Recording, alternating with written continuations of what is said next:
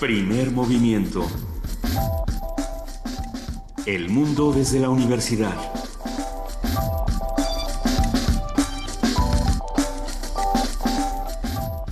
Muy buenos días a todos, es un placer saludarlos desde el Festival Internacional Cervantino, desde donde transmite este jueves 8 de octubre, primer movimiento. Luisa Iglesias. Querido Benito Taibo, muy buenos días. Buenos días a todos los que nos están escuchando a través del 96.1 de FM y a los que nos están escuchando en www.radiounam.unam.mx. Juan Inés de esa jefa de información, buenos días, ¿cómo estás? Buenos días Luisa, buenos días Benito, buenos días a todos los que nos escuchan, buenos días a toda la gente que no tiene idea de qué es lo que está sucediendo, pero que va por la calle y nos escucha. Porque buenos días a todos. hay que contar que estamos transmitiendo desde el Teatro Juárez en pleno centro de la ciudad de Guanajuato, este recinto emblemático y maravilloso que se encuentra enfrente del Jardín Unión y eh, tenemos una bocina por la cual la gente nos está escuchando. no lo tienes que señalar, Benito, yo sí lo estoy viendo. Es radio, de todas maneras, la gente nos está enterando de lo que está Estoy señalando hacia afuera, porque lo que pasa es que yo estoy de espaldas, eso no lo contó, pero bueno. Y estamos en un lugar bellísimo. Además, el gustazo de estar en esta cuadragésima tercera edición del Festival Internacional Cervantino, yo creo que el festival más importante que se lleva a cabo en nuestro país de artes escénicas, literatura, teatro, danza, cine, ópera, música. Y este año, este año el lema del Festival Internacional Cervantino es la ciencia del arte, el arte de la ciencia. Pero antes de empezar, tenemos un comunicado de la Junta de Gobierno de la UNAM que con enorme gusto vamos a leer. Comunicado de la Junta de Gobierno a la comunidad universitaria. La Junta de Gobierno informa que hasta el pasado 6 de octubre ha recibido a 643 grupos de distintas entidades académicas y disciplinas. Considerando los diversos medios de expresión contemplados en la convocatoria, más de 17.400 miembros de la comunidad universitaria han manifestado su opinión. La Junta de Gobierno agradece al personal académico, alumnos, trabajadores, egresados, su participación e interés en nuestra universidad invita a la comunidad a revisar los proyectos de trabajo sobre la universidad que aparecen en la página de la Junta. Eh, la página es www.juntadegobierno.unam.mx y la convoca, convoca a toda esta enorme comunidad a seguir participando con el entusiasmo, responsabilidad y respeto que nos debemos entre universitarios.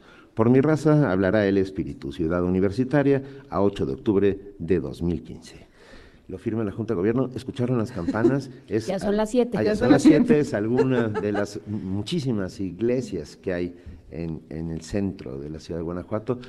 La ciudad es bellísima, eh, todo el equipo del primer movimiento se encuentra aquí, en estas instalaciones del Teatro Juárez. Estamos, la verdad es que estamos muy contentos. Estamos muy contentos. Muy contentos y como ya son las 7, ya lo dijo la campana, vamos a arrancar este jueves de autoayuda hablando de El Cervantino tras bambalinas. Vamos a platicar con Marcela Díez, directora de programación del cuadragésimo tercer Festival Internacional Cervantino. Va a estar aquí en, esta cabina que tenemos en el Teatro Juárez. Ah, tendremos, por supuesto, una cápsula de nuestra compañera Frida Saldívar de la inauguración. Anoche en la Alhóndiga de Granaditas eh, hubo un ensamble folclórico de Perú, que es uno de los eh, países invitados. Es que, a ver, está, está, ¿quiénes están invitados al Cervantino? Es el Pacífico, Transición es el Pacífico, Colombia, Chile y Perú. También. El estado invitado es Morelos. El estado de Morelos. Frida Saldívar nos presentará lo que sucedió ayer en la Lóndiga, que terminó con unos fuegos artificiales que iluminaron toda la ciudad durante largo rato. Después vamos a platicar con José Franco, titular de la Dirección General de Divulgación de la Ciencia. Pepe Franco va a hablar con nosotros sobre la Semana del Espacio. Tendremos la colaboración del Centro Cultural Universitario Tlatelolco con Rosana Mendoza, coordinadora del primer Festival de Coros Tlatelolco que nos hablará sobre esta importante actividad. En nuestra nota del día vamos a hablar sobre la obra de teatro Diez Mil Cosas, una coproducción México-Chile-Colombia, con el comentario de Fabiano Rubiano, director. Y en nuestra segunda nota del día hablaremos de Mefistófeles, el personaje y su ópera. Mefistófeles, este maravilloso personaje que aparece en el Fausto de Goethe, ah, que ha movido la cabeza de miles de personas durante generaciones y generaciones, este primer pacto con el diablo, por lo menos escrito, en la, primero documentado en la literatura. Eh, y bueno, para ello tendremos ni más ni menos que a la maestra Lourdes Ambrís, soprano y subdirectora artística de la Ópera de Bellas Artes, donde se, montará este Mefistófeles. Me gusta, me gusta mucho. Vamos a platicar también con Ana Buquet, coordinadora del Programa Universitario de Estudios de Género, que va a hablar sobre cine y género en esta sección. Esto tendremos hoy, si no hay olvido, si hay, olvido, no hay justicia. Uno de los 43 eh, paisajes sonoros, poemas hechos por Radio UNAM, en, lo cual, en los cuales se rememora todo este primer año de la desaparición de los 43 normalistas de Ayotzinapa, seguimos diciendo que nos faltan 43. Vamos a platicar también con Jorge Volpi, director general del 43 Festival Internacional Cervantino. Nos vamos a hacer esta pregunta, ¿el Cervantino para qué? Y yo creo que vale muchísimo la pena que escuchen esta conversación con Jorge Volpi, que, escribió en la página del Cervantino una carta bellísima para, para todos, para que consulten la página del festival. Ah, hoy es jueves y tenemos, por supuesto, mundos posibles con el doctor Alberto Betancourt, que hoy nos hablará sobre eh, eh, eh, lo logró, estas transiciones hacia Pacífico, Guanajuato, es Cervantes y Aristegui, los juegos de la percepción. Va a hablar, por supuesto, de Cervantes. Del Quijote. del Quijote, de Carmen Aristegui. Eh, doctor Alberto Betancourt, doctor en Historia, profesor de la Facultad de Filosofía y Letras de la UNAM y coordinador del Observatorio del G20 de la misma facultad. Ya son las 7 de la mañana con 10 minutos. En este momento vamos a escuchar nuestro primer corte informativo del día con nuestra compañera Amalia Fernández. Buenos días, Amalia. Buenos días, Luisa. Buenos días a todos nuestros radioescuchas.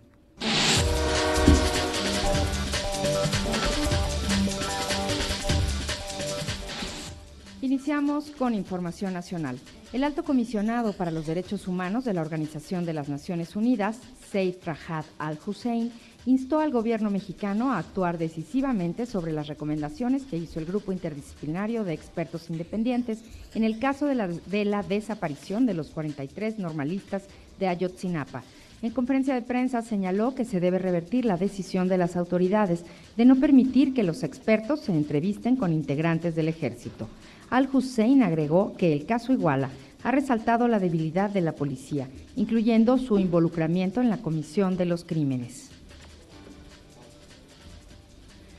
La Procuraduría General de la República apeló a la liberación de cuatro militares acusados de participar en el enfrentamiento ocurrido en Tlatlaya, Estado de México, el pasado 30 de junio de 2014. Cabe recordar que la liberación de los militares se debió a que la PGR nunca notificó a los soldados quién los estaba acusando y tampoco les permitió, reunirse con sus abogados. El secretario de Educación Pública, Aurelio Nuño, aseguró que se consolidará la reforma educativa en los estados de Oaxaca, Guerrero y Michoacán, antes de que concluya el mandato del presidente Enrique Peña Nieto. En el marco de una gira en Oaxaca, el funcionario dijo que a los profesores les irá muy bien con la reforma ya que existe un programa de estímulos para quienes tengan un desempeño destacado. Asimismo, agregó que el diálogo con la Coordinadora Nacional de Trabajadores de la Educación es vigente y abierto, pero que será en base a la aplicación de la ley. Como lo hemos venido diciendo, lo hemos platicado con el señor gobernador, así lo ha manifestado él y así lo hemos manifestado desde el gobierno federal. Estamos plenamente abiertos al diálogo, pero debe de ser un diálogo que por supuesto debe estar sustentado en la base de la ley, de la aplicación de la ley y sustentado bajo el principio de la implementación de la reforma educativa. La educación es el tema más importante que tiene este país y por lo tanto estamos abiertos al diálogo, pero debe ser un diálogo serio, un diálogo que tiene que partir de la base de que se debe de respetar la ley y de que debemos de avanzar en la reforma educativa.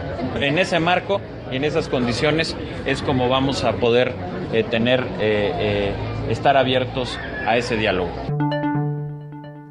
En información internacional, lanza Rusia ataque contra 11 objetivos del Estado Islámico desde el Mar Caspio.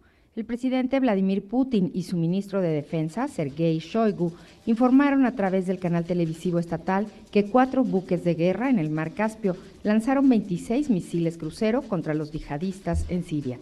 De acuerdo con las autoridades rusas, todos los objetivos fueron destruidos y no hubo víctimas entre los civiles, y con ello se comprobó la alta eficacia de los misiles a grandes distancias, de casi 1.500 kilómetros. Cabe señalar que el presidente ruso afirmó que estarían dispuestos a unir sus fuerzas con la oposición moderada que lucha contra los terroristas, como el Ejército Libre Sirio. Ban Ki-moon saludó la decisión de autoridades de Estados Unidos de poner en libertad a miles de presos. El secretario general de la ONU acogió con beneplácito la decisión del gobierno de Estados Unidos de otorgar la libertad a unos 6.000 reclusos con el fin de aliviar el hacinamiento en las cárceles federales y reducir condenas excesivas por delitos no violentos y relacionados sobre todo con las drogas. Ban Ki-moon también saludó el que se considerará la posibilidad de llevar a cabo más excarcelaciones de personas sentenciadas por ese tipo de delitos. El titular de la ONU subrayó que los Estados deben aplicar la privación de libertad como último recurso y solo después de tomarse en consideración otras alternativas. Resaltó que la sobrepoblación en los centros carcelarios suele dar lugar a malos tratos e incluso a casos de tortura. Por todo ello, el secretario general señaló que algunos estados deben desarrollar e implementar alternativas al ingreso en prisión y revisar sus políticas y sus leyes para garantizar que las sentencias son proporcionales a la magnitud del delito. En el caso del uso de drogas, agregó, debe incrementarse el enfoque en la asistencia sanitaria, la prevención, el tratamiento y la atención a esas personas. Víctor Martín, Naciones Unidas, Nueva York. Este miércoles, los mandatarios de Francia y Alemania, François Hollande y Angela Merkel, hablaron ante la Eurocámara para instar a los países de la región a crear un puente solidario que haga frente a la crisis de los refugiados. Dichas intervenciones han coincidido con el lanzamiento de la fase más dura de la Unión Europea contra los traficantes de seres humanos en las costas de Libia. Durante esta fase, más de mil marinos transportados en seis buques de guerra europeos pueden abordar intempestivamente las embarcaciones utilizadas por los traficantes para inspeccionarlos, confiscarlas y destruirlas en aguas internacionales. Ayer se celebró el Día Internacional de Ir a la Escuela Caminando. En conmemoración este 7 de octubre del Día Internacional de Ir a la Escuela Caminando, la Federación Internacional de Automóviles, la FIA, publicó un documental para apoyar la campaña de Naciones Unidas sobre la seguridad vial de los niños. La película fue producida a pedido del enviado especial del secretario general de la ONU sobre la seguridad en las carreteras, Jean Todd. Ilustra con un fuerte mensaje los peligros que corren los menores diariamente en su camino a la escuela fue producida en Sudáfrica y París y enseña cómo la falta de infraestructura vial y la congestión generan factores de riesgo para esa población. Según datos de Naciones Unidas, a nivel global, más de 500 niños fallecen en accidentes de tránsito todos los días, una cifra que anualmente asciende a más de 186 mil menores. En este sentido, el representante de la ONU destacó que en la actualidad los accidentes de tránsito constituyen la principal causa de muerte en el grupo de edad de 15 a 29 años. Advirtió que de seguir esta tendencia, pronto también será la principal en el grupo de 5 a 14 años. Por esta razón, Jean Todd hizo un llamamiento a hacer todo lo posible para poner fin al flagelo y confió en que el documental pueda servir como un llamado de atención para lograr más apoyo a esta causa. Rocío Franco, Naciones Unidas, Nueva York.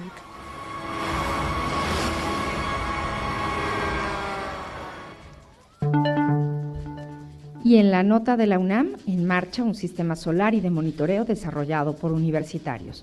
Se trata de un sistema que instaló el Instituto de Energías Renovables en el Hotel Hostería Las Quintas en Morelos para el calentamiento de agua para lavandería, cuartos y albercas. De acuerdo con Octavio García Valladares, investigador del instituto, en los primeros 26 días de funcionamiento se acumularon ahorros por alrededor de 1.700 kilogramos de gas LP y se dejaron de emitir 5 toneladas de CO2 a la atmósfera. La finalidad de este proyecto es demostrar que el uso de las tecnologías para el aprovechamiento de la energía solar puede ser viable y tener un impacto positivo en la economía, en el medio ambiente y en la sociedad en su conjunto. Lo que llevamos ahorrado en 26 días son alrededor de 1.700 kilogramos de gas LP Este proyecto fue realizado con recursos de la propia empresa y financiamiento del Fondo Institucional de Fomento Regional para el Desarrollo Científico, Tecnológico y de Innovación del CONACIT.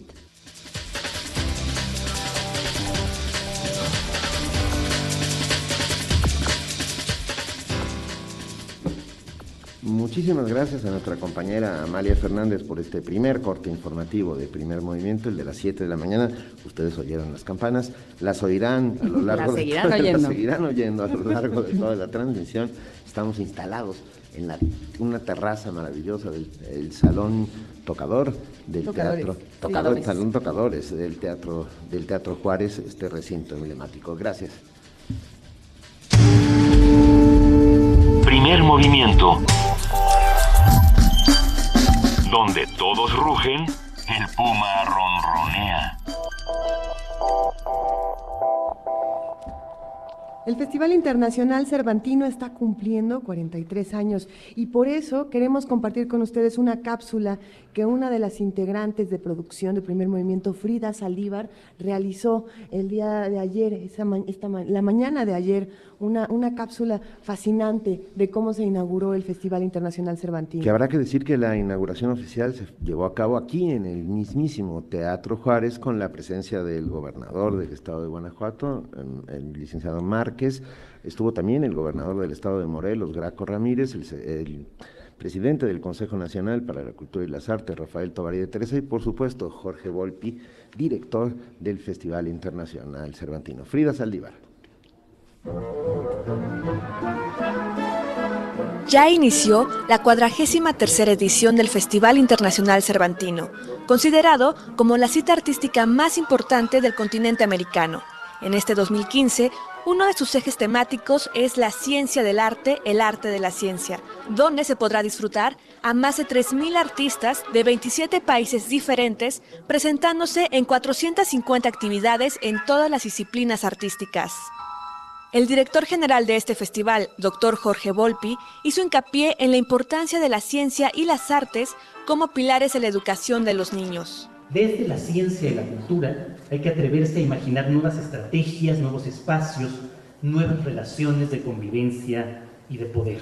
Debemos lograr que la ciencia y la cultura se conviertan en los pilares de la educación que impartimos a nuestros hijos desde la primaria hasta la universidad. Quizá no sea la única solución a nuestros incontables conflictos, pero muchos estamos convencidos de que será la más eficaz y la más duradera, y la única que nos permitirá sentirnos orgullosos del país que le entregaremos a las nuevas generaciones, y pueden convertirse en la argamasa imprescindible para construir sociedades más igualitarias, más libres y más justas. Las sociedades más informadas y más cultas estarán siempre mejor dispuestas para frenar la corrupción y cualquier abuso de poder. Mencionó que estamos en una era de desarrollo tecnológico y cambio social, derivado de la crisis y violencia que se vive actualmente. Una sociedad mundial que presenta grandes contradicciones y del cual dio algunos ejemplos. En los últimos años, México ha padecido con singular fuerza estas turbulencias. Desde los años 90 nos integramos al nuevo concierto económico global, abriendo de lleno nuestros mercados, pero sin impedir que nuestros connacionales sean discriminados al norte del río Bravo, ni que miles de centro y sudamericanos sean vejados o asesinados al cruzar nuestro territorio. La transición democrática del 2000 nos concedió la alternancia y el rápido recuento de los votos, pero sin alterar demasiado las reglas de un sistema que aún garantiza la inequidad y la impunidad. La guerra contra el narcotráfico nos inundó con una violencia solo propia de una guerra civil. Los crímenes de Iguala, cometidos contra los jóvenes estudiantes de Ayotzinapa, ocurridos hace casi justo un año, son la consecuencia extrema de estas contradicciones. Un país que no garantiza su calidad y su expansión a través de instituciones sólidas y confiables y de amplios presupuestos que no se hallen sometidos a los vaivenes económicos. En ciencia, por ejemplo, México continúa estando en el último lugar entre los miembros de la OCDE. Está condenado a un fracaso, no solo social, sino también moral.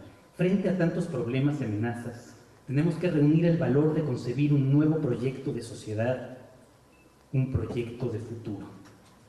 No una utopía perfecta, modelo suficientemente desacreditado tras la caída del comunismo, pero sí un mundo mejor. De estos problemas y luchas sociales surge el segundo eje temático para este festival cervantino llamado Transiciones, que pretende impulsar la toma de conciencia y acción sobre los cambios sociales que presenta este siglo, a partir del desarrollo de la cultura y la ciencia. Como países invitados se encuentran los integrantes de la Alianza del Pacífico, Colombia, Chile y Perú, quienes participan con eventos de danza, música, teatro y artes plásticas. El estado de honor invitado es Morelos y nos gustará con sus platillos tradicionales en diversos restaurantes y eventos cervantinos. De forma oficial, el presidente del Consejo Nacional para la Cultura y las Artes, Rafael Tovari de Teresa, dio por inaugurada esta edición 43, destacando la importancia de los lazos interculturales que tendrá cabida en el marco de este Festival Internacional Cervantino 2015. El ingrediente cultural es absolutamente fundamental. El que nos podamos conocer mejor, el que podamos eh, saber cuáles son las raíces que nos unen a todos los países y qué mejor ocasión fue que este Festival Internacional Cervantino para que con grupos de espléndida calidad eh, todos estos países puedan eh, desplegar su talento durante estos 19 días. Reportó para Primer Movimiento Frida Rebontulet. Primer movimiento para afinar el día. El Festival Internacional Cervantino está cumpliendo 43 años.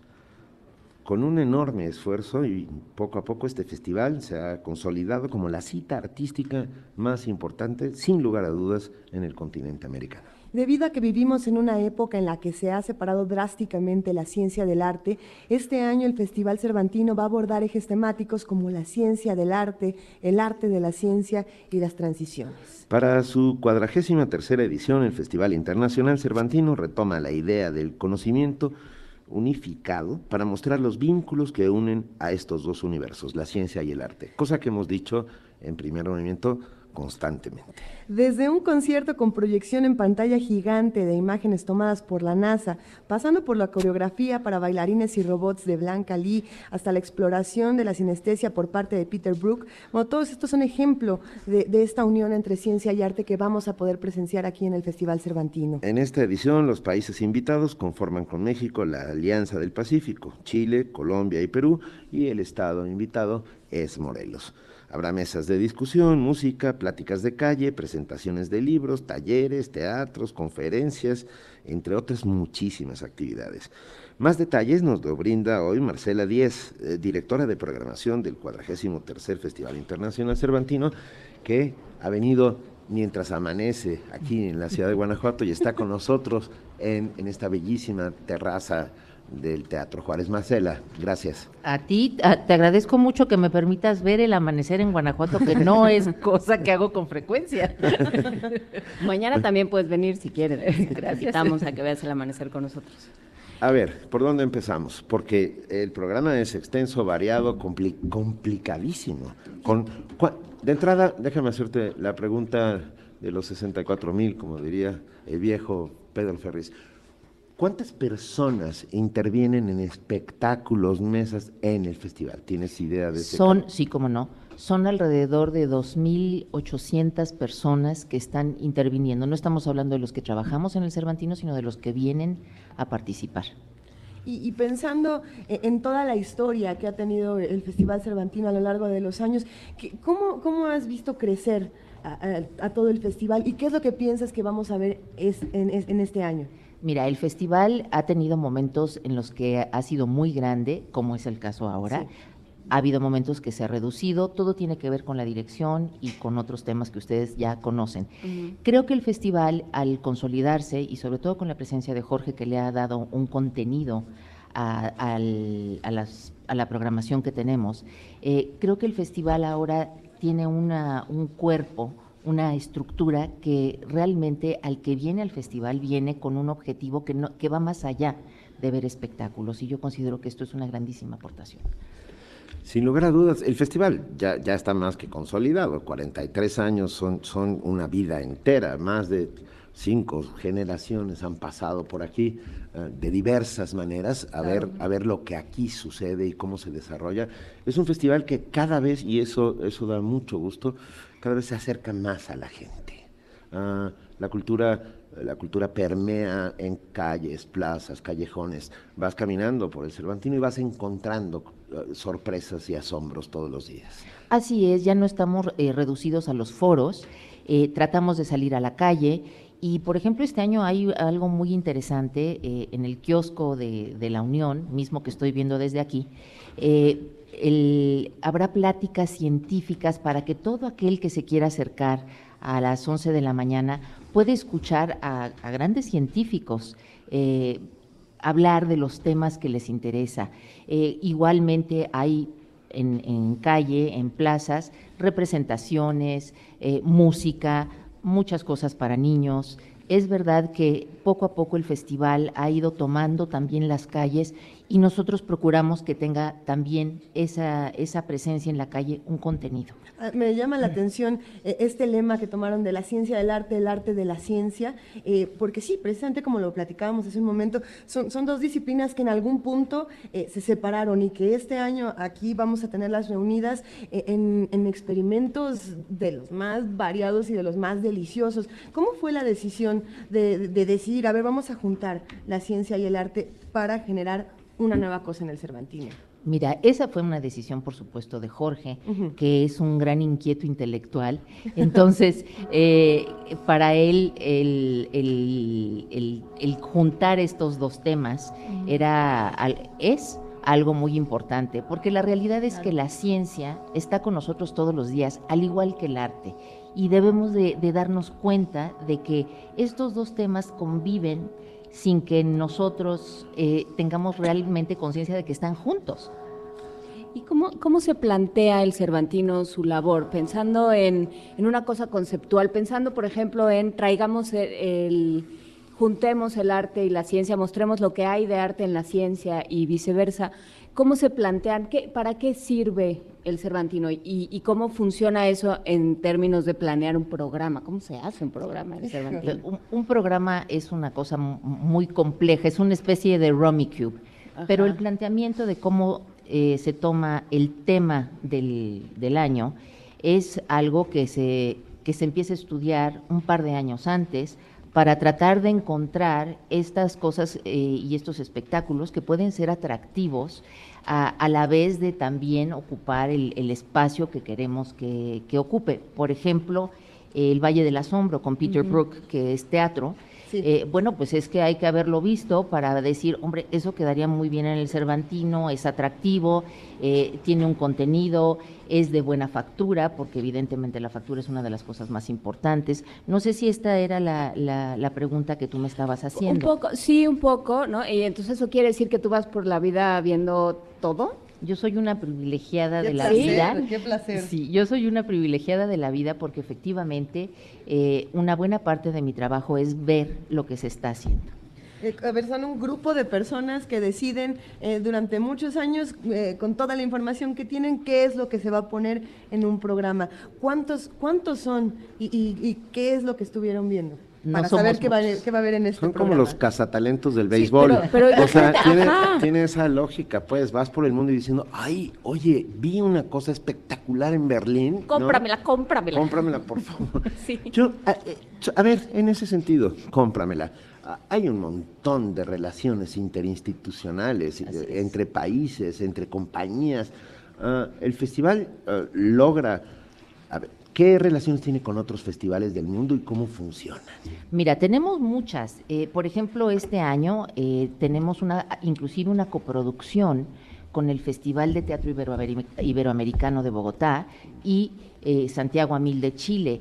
Una de nuestras ah, de nuestros deseos siempre es tener esta relación porque esta pregunta que me habías hecho originalmente eh, tiene mucho que ver con las relaciones que tú tienes en otros lugares que te dicen, oye, realmente, Marcela, fíjate, hablas con la directora del Festival Iberoamericano de Bogotá y te dice, vi una cosa fantástica en Rusia la vez pasada que fui, nos, nos informamos entre nosotros. Entonces tenemos nuestra, nuestra información, no solo es lo que vemos, sino esos oídos y esos ojos que son amigos y con los que compartimos muchas cosas.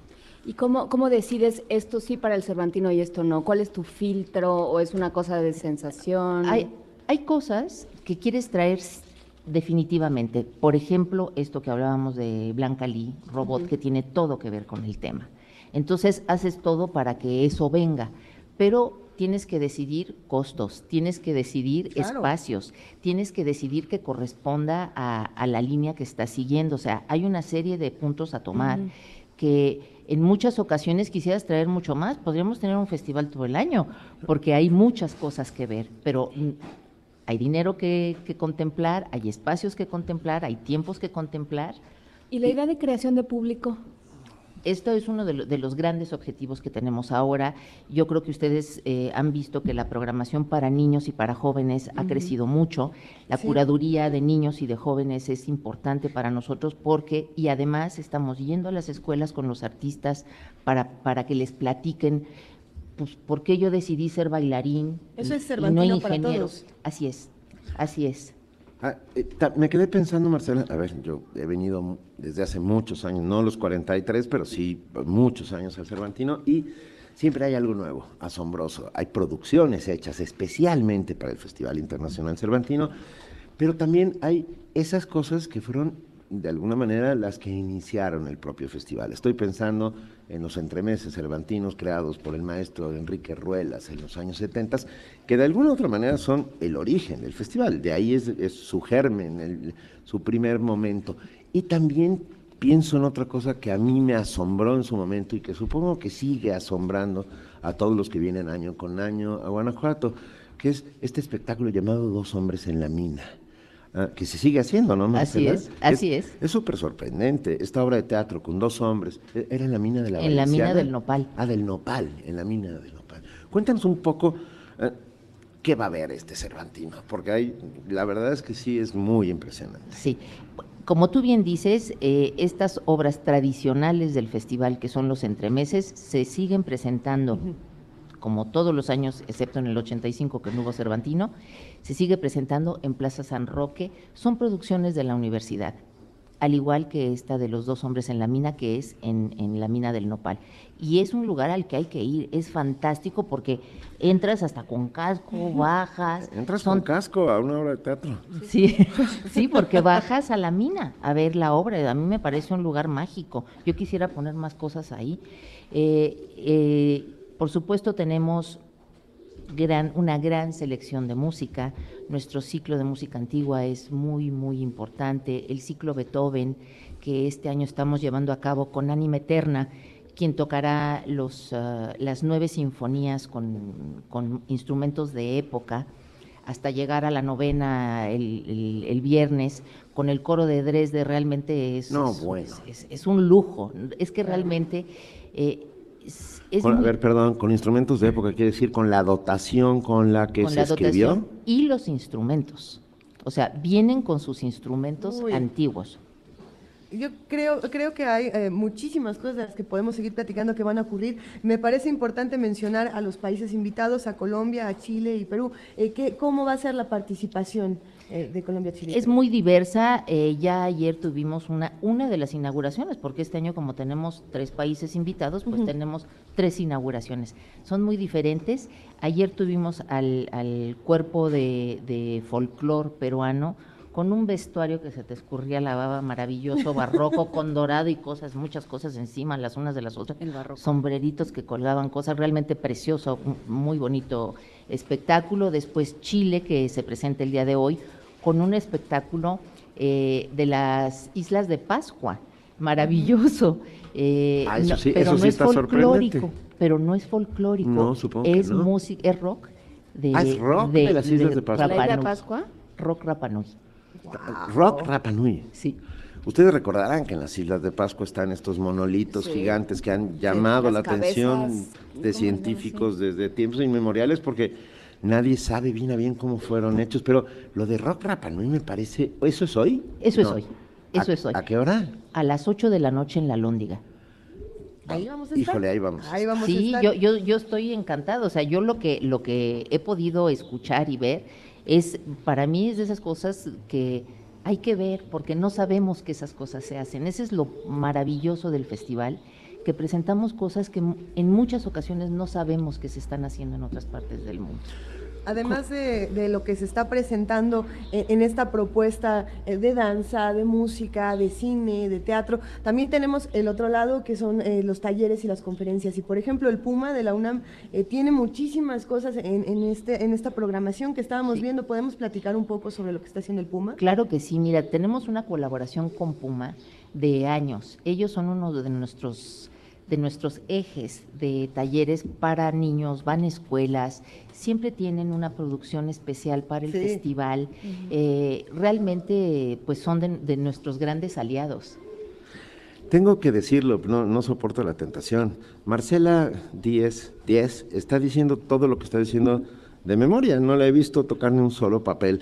Tienes No, en bueno, la pues cabeza todo, no, yo lo sé, pero, te- pero ten- a ver, A ¿cuántas, ella se le ocurrió. ¿cuántas actividades hay en estos, cuántos días son? Del Son siete? 19 días. ¿Cuántos? 19. Diecine- ¿Tienes en la cabeza todas las actividades de esos 19 días, Marcela? Si me preguntas por ella, sí. Es decir, yo ahorita no te puedo recitar las 175, pero eh, si tú me preguntas por una en concreto, por supuesto que sí.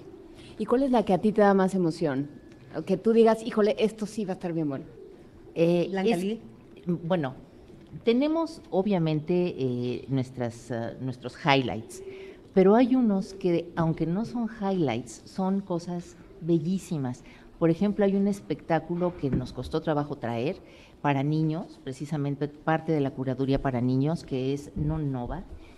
Realmente es un espectáculo que no hay que perderse. Está hecho con bolsas de plástico y las hacen bailar con aire. Tú lo que ves son unos bailarines de colores hechos con bolsas de plástico del súper.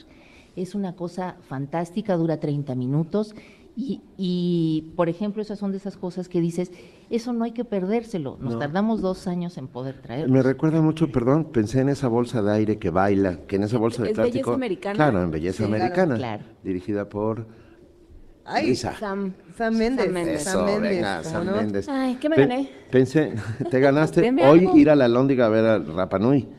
Bueno, Ok. Ah, este emblemático teatro, que de verdad es tal vez uno de los más bellos, sin duda uno de los más bellos del país y uno de los más imponentes de toda América Sí. Latina.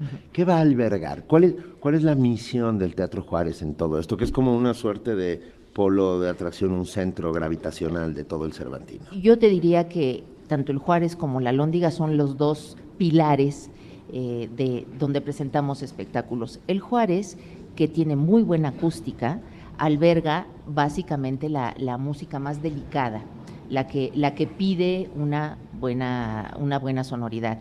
Por ejemplo, Anime Eterna, que acabamos de mencionar, va a hacer aquí la mayoría de sus conciertos. Eh, tenemos aquí también el Mefistófeles que mencionaste hace, Uy. hace un momento. ¿Sabes qué? Eso nos, fue yo creo que de las cosas que más nos emocionó a a nosotros mí tres. desde que vi el programa dije Mefistófeles. Ya Hablemos estamos de planeando nuestros futuros tratos con el diablo, pero No, esa es otra bueno, cosa. si quieren tratos con el diablo, tienen, tienen que ir a ver el Fausto de Pandur, que Ah. se presenta en el auditorio. Pandur tiene décadas de no venir a México. Eh, y, el, y la producción es realmente impresionante y bueno, no deja de ser un Pandur. Pandur es uno de los grandes directores que tenemos en, vivos en este momento en el mundo. La presencia mexicana dentro del Festival Internacional Cervantino. ¿Qué nos puedes eh, decir? Tenemos, tenemos muchísima, como sabes, para empezar, siempre tenemos un estado invitado y Guanajuato también tiene una gran producción. Viene, por ejemplo, eh, Foco al Aire, que es una compañía de danza eh, que tiene cosas muy, muy novedosas. Se presentan en un espacio que se llama El Trasnoche y también en la calle van a andar haciendo presentaciones. Eh, el, la- por supuesto, la Compañía Nacional de Ópera, la Compañía Nacional de Teatro, eh, la orquesta, la orquesta de Jalapa viene con los planetas de Holst que también, No, que bueno. también Ay, mencionaste. maravilla. Sí, Perdón. y el, La emoción, la emoción. y el doctor Atomic en este, en este recinto. Sí, e, esto de la calle, nos decía Rosa Marta Pontón que el, el, Cervantino nació en la calle y yo creo que la calle es el gran lugar también, el gran recinto del Cervantino, no solo por las actividades, sino por la cantidad de gente que literalmente se desplaza eh, como va pudiendo, porque es, es complicado dada la cantidad de gente y la estrechez de las, de las calles, pero sí, eh, el Cervantino es un festival que toma la calle. Así es, yo creo que esta es una de las características, y va a sonar como presuntuoso, de los grandes festivales. Los festivales... Que se hacen notar, digamos. sí, los festivales importantes como Edimburgo o Aviñón logran que la gente esté en la calle, toda la ciudad se convierta en un festival. Y eso es lo que hace maravilloso eh, el, el, festival aquí en Guanajuato, porque tú no tienes que entrar a un solo recinto para ver espectáculos o para pasarla bien. Alain Derbez, que siempre está ahí pendiente de todo lo que decimos, eh, dice, ¿Islas de Pascua? Pues ¿cuántas son? No, pues es una, tal vez yo dije islas, la isla de Pascua. Le, le, mando un muy, muy gran abrazo a mi amigo Alain Derbez. Abrazo allá, allá tú. Venga. hablando, hablando, para despedirnos ya en esta conversación, Marcela Díez, precisamente hablando de redes sociales, eh, tienen el Twitter, que es, su cuenta de Twitter es arroba Cervantino, en Facebook están como cervantino.festival. Se van a transmitir eh, algunas de estas eh, experimentaciones, de estos espectáculos, para los que no están en este momento en Guanajuato y quieren saber más? Así es, eh, estamos haciendo transmisiones, en todo el país estamos reproduciendo espectáculos en vivo, eh, hay, hay, streaming, eh, para todo aquel que no puede venir a Guanajuato, también puede ver el festival en diversas modalidades. modalidades, sí. El Cervantino no solamente está en Guanajuato, Con esa ah, campana nos despedimos, Te vamos hoy sí vamos a tener clarísimo qué horas son. Esto quiere decir que son las 8 menos cuarto. Enorme agradecimiento a Marcela Díez, directora, 10, directora de programación del 43 Festival Internacional Cervantino. Que sea un inmenso éxito, como siempre. Y bueno, la cultura en las calles, en los recintos, en las plazas, sirve para sanar a una sociedad, una suerte de bálsamo que nos ayudará inevitablemente a transformar el estado de las cosas. Esperemos que así sea. Gracias, Marcela. A ustedes. Primer movimiento. Donde todos rugen, el puma ronronea.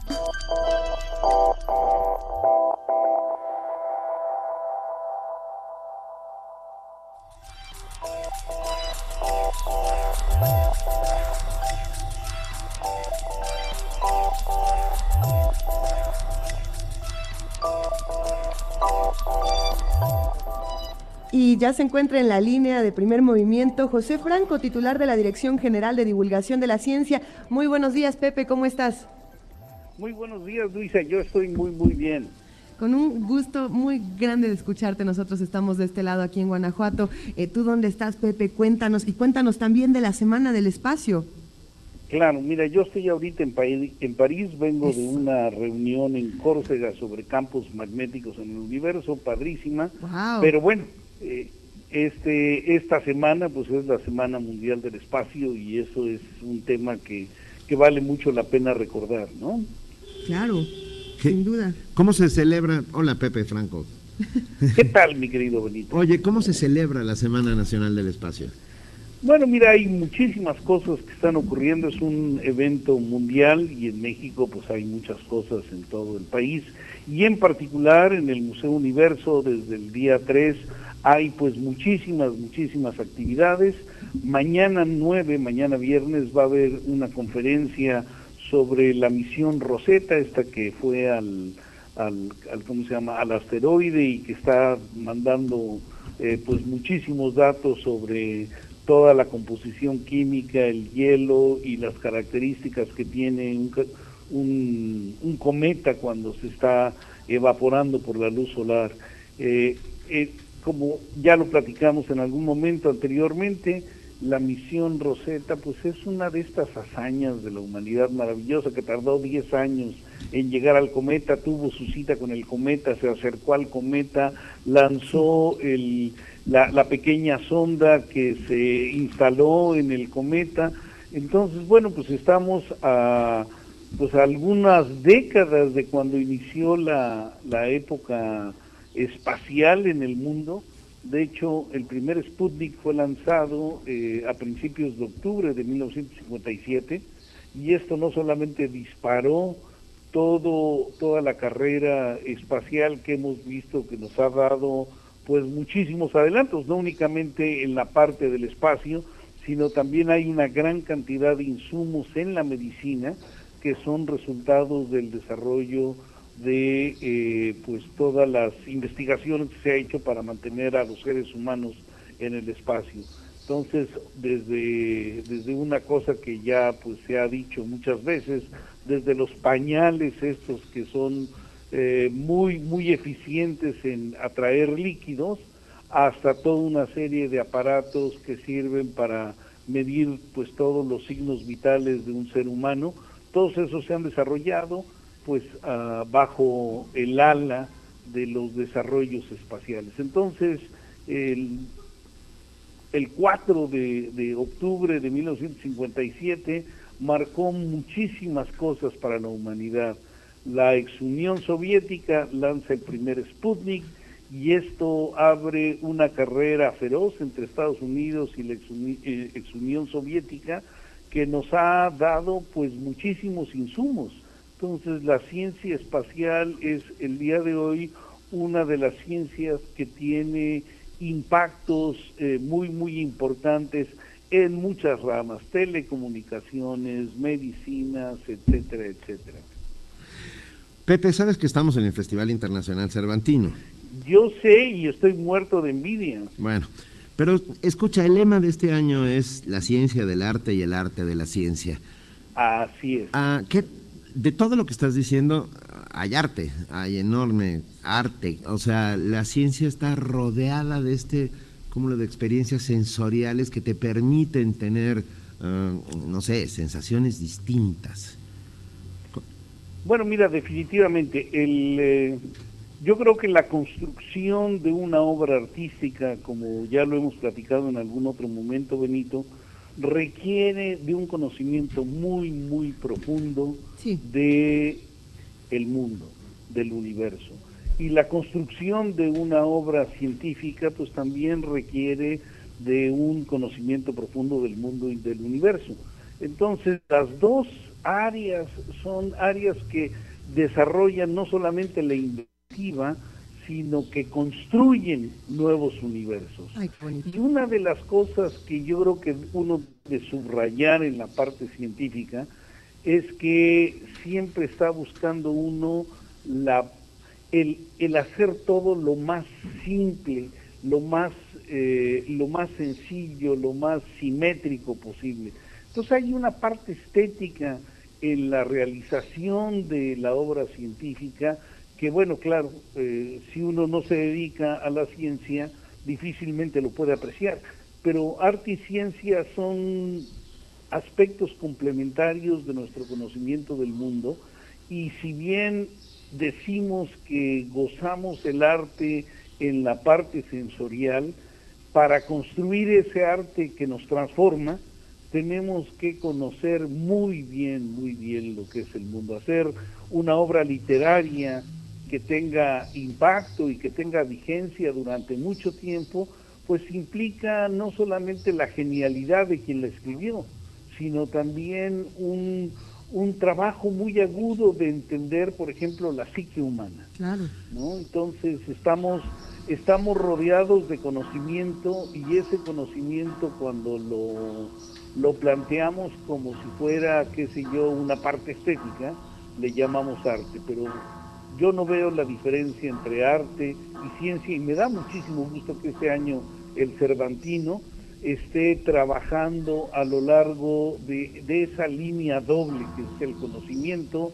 tanto en la parte artística como el conocimiento en la parte científica. Pepe. Y de hecho yo la semana entrante andaré por allí. Pepe, tendremos, te vamos a estar esperando para seguir platicando aquí en Primer Movimiento. Creo que la mejor manera de celebrar esta Semana Mundial de la Ciencia ha sido hablar contigo esta mañana, que nos has compartido eh, unas palabras muy bellas. Te mandamos un gran abrazo. Pues un grandísimo abrazo, muy, muy, muy afectuoso desde este lado del, del Atlántico para los tres, para Juana Inés, para mi queridísima Luisa, que estoy con tu amigocha Daniela. Mándale un gran mi abrazo. Gran amigo el Benito. Gracias, José Franco, titular de la Pepe. Dirección de Divulgación de la Ciencia de la UNAM. Primer movimiento. Donde todos rugen, el puma ronronea. Ya amaneció en Guanajuato. Ya amaneció en Guanajuato, día. ya hemos oído tañer las campanas varias veces, así es que si usted tiene una cita, si usted está en la Ciudad de México, tiene una cita a las 9, ya empiece a levantar. No- Nos van a dar las 8 en cualquier momento. Tenemos muchos comentarios en redes sociales, nos han compartido... Hay eh, que decir que la envidia es una, es una emoción muy fea, ¿eh?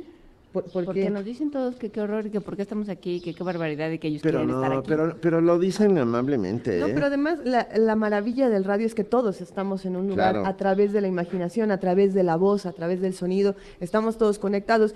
Eh, y repetimos que los que quieran ver eh, lo que está ocurriendo en el Festival Internacional Cervantino, eh, pueden hacerlo en, en las diferentes eh, redes sociales que tienen. Los que no estén aquí en Guanajuato pueden meterse a arroba Cervantino o en Facebook a cervantino.festival. Eh, sí, son muchísimas las actividades, pero vale la pena también, pues creo que, creo que de manera digital también se puede disfrutar. Y los que sí estén en Guanajuato pueden acercarse hasta estas escalinatas del Teatro Juárez, escucharnos e incluso vernos para que vean que estamos aquí en vivo y en directo. Mandamos un saludo a todos los que están pasando por la calle. A los que ya se van, tienen cara de que ya se van a trabajar porque Algunos no todo el mundo está en el festival. Pero a ver, bueno, saludos, gracias Mario Alberto Moralara, saludos. Javier Fuentes, un placer escucharles desde el principio con cafecito. Huicho Rock, excelente, igualmente listo para escucharlos. Luz María González, presente desde Guadalajara.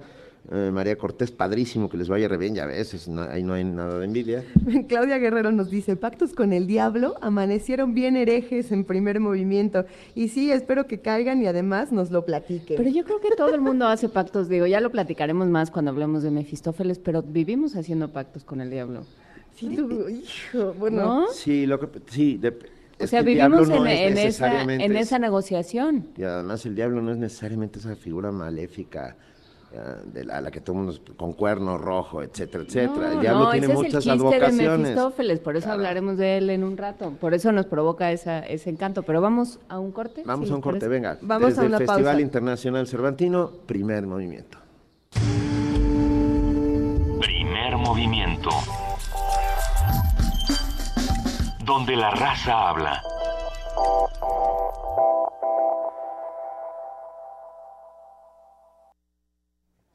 Hay cultura, ciencia, medio ambiente y educación, artes visuales y política. ¿Dónde? Hay Festival 2015. Tres días de charlas, conversaciones y debates con las figuras que están cambiando entornos. Más de 100 invitados nacionales e internacionales te esperan del 23 al 25 de octubre en diversos puntos de la ciudad. Entra a www.ifestival.org diagonal México y entérate de todo lo que tenemos para ti. Si hay ideas, hay Festival 2015. Imagina el mundo. BBC Mundo Online invita. Somos la izquierda que lucha por la gente, una fuerza permanente que promueve la justicia social. Y porque la lucha por la transformación de México se encuentra arraigada en nuestros corazones, demandamos al INE se regresen los más de 37 mil votos que desaparecieron indebidamente durante la caída del sistema. El proceso electoral no ha terminado. No hemos perdido el registro. Nos faltan 3.300 votos. Hemos sido, somos y seremos el Partido del Trabajo. Amamos la realidad. Amamos las historias. Amamos mostrar documentales y acercarlos a las personas. Décimo Docs DF. Festival Internacional de Cine Documental de la Ciudad de México. 71 películas proyectadas del 15 al 20 de octubre. Consulta programación en www.docsdf.org. Medio invitado. Radio UNAM. Resistencia modulada. In Docs We Trust. Hashtag Sensacional Docs.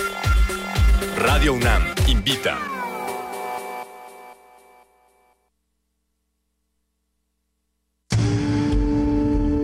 Primer movimiento donde la raza habla.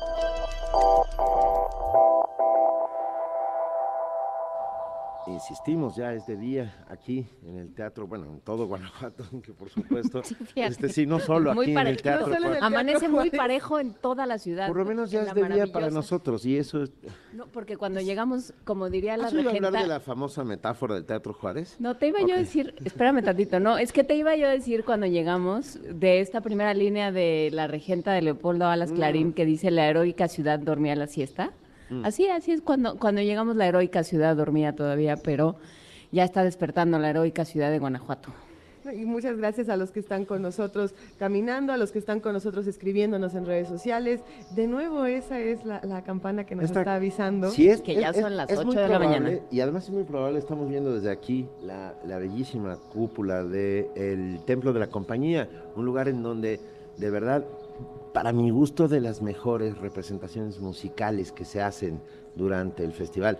Pero hay muchas cosas. Ayer caminábamos, íbamos caminando, organizándonos, y había cine en las escalinatas de la Universidad de Guanajuato, había espectáculos en la Lóndiga. Es, es, es regular que, que, en la escalinata de, de, la universidad estén, estén siempre estas proyecciones gigantescas, bellísimas. ¿no? Uno puede darse la vuelta a Guanajuato, no solamente en el Festival Cervantino. Todo el año. Y la universidad siempre tiene una alternativa cultural fascinante. Además, curiosamente, se ha convertido en uno de los puntos de reunión de los jóvenes. ¿Dónde, o sea, tú dices, ¿dónde nos vemos? Pues en las escalinatas de la universidad esta campana esta es nueva, ¿eh?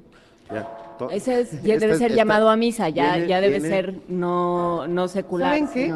E, es el llamado al corte informativo de las 8 de la mañana. Ah, con razón. Así es, es el llamado al corte informativo de las 8 de la mañana con nuestra compañera Amalia Fernández. Bienvenida de nuevo, Amalia. Gracias, Luisa. Lista aquí con el llamado de las campanas. Comenzamos.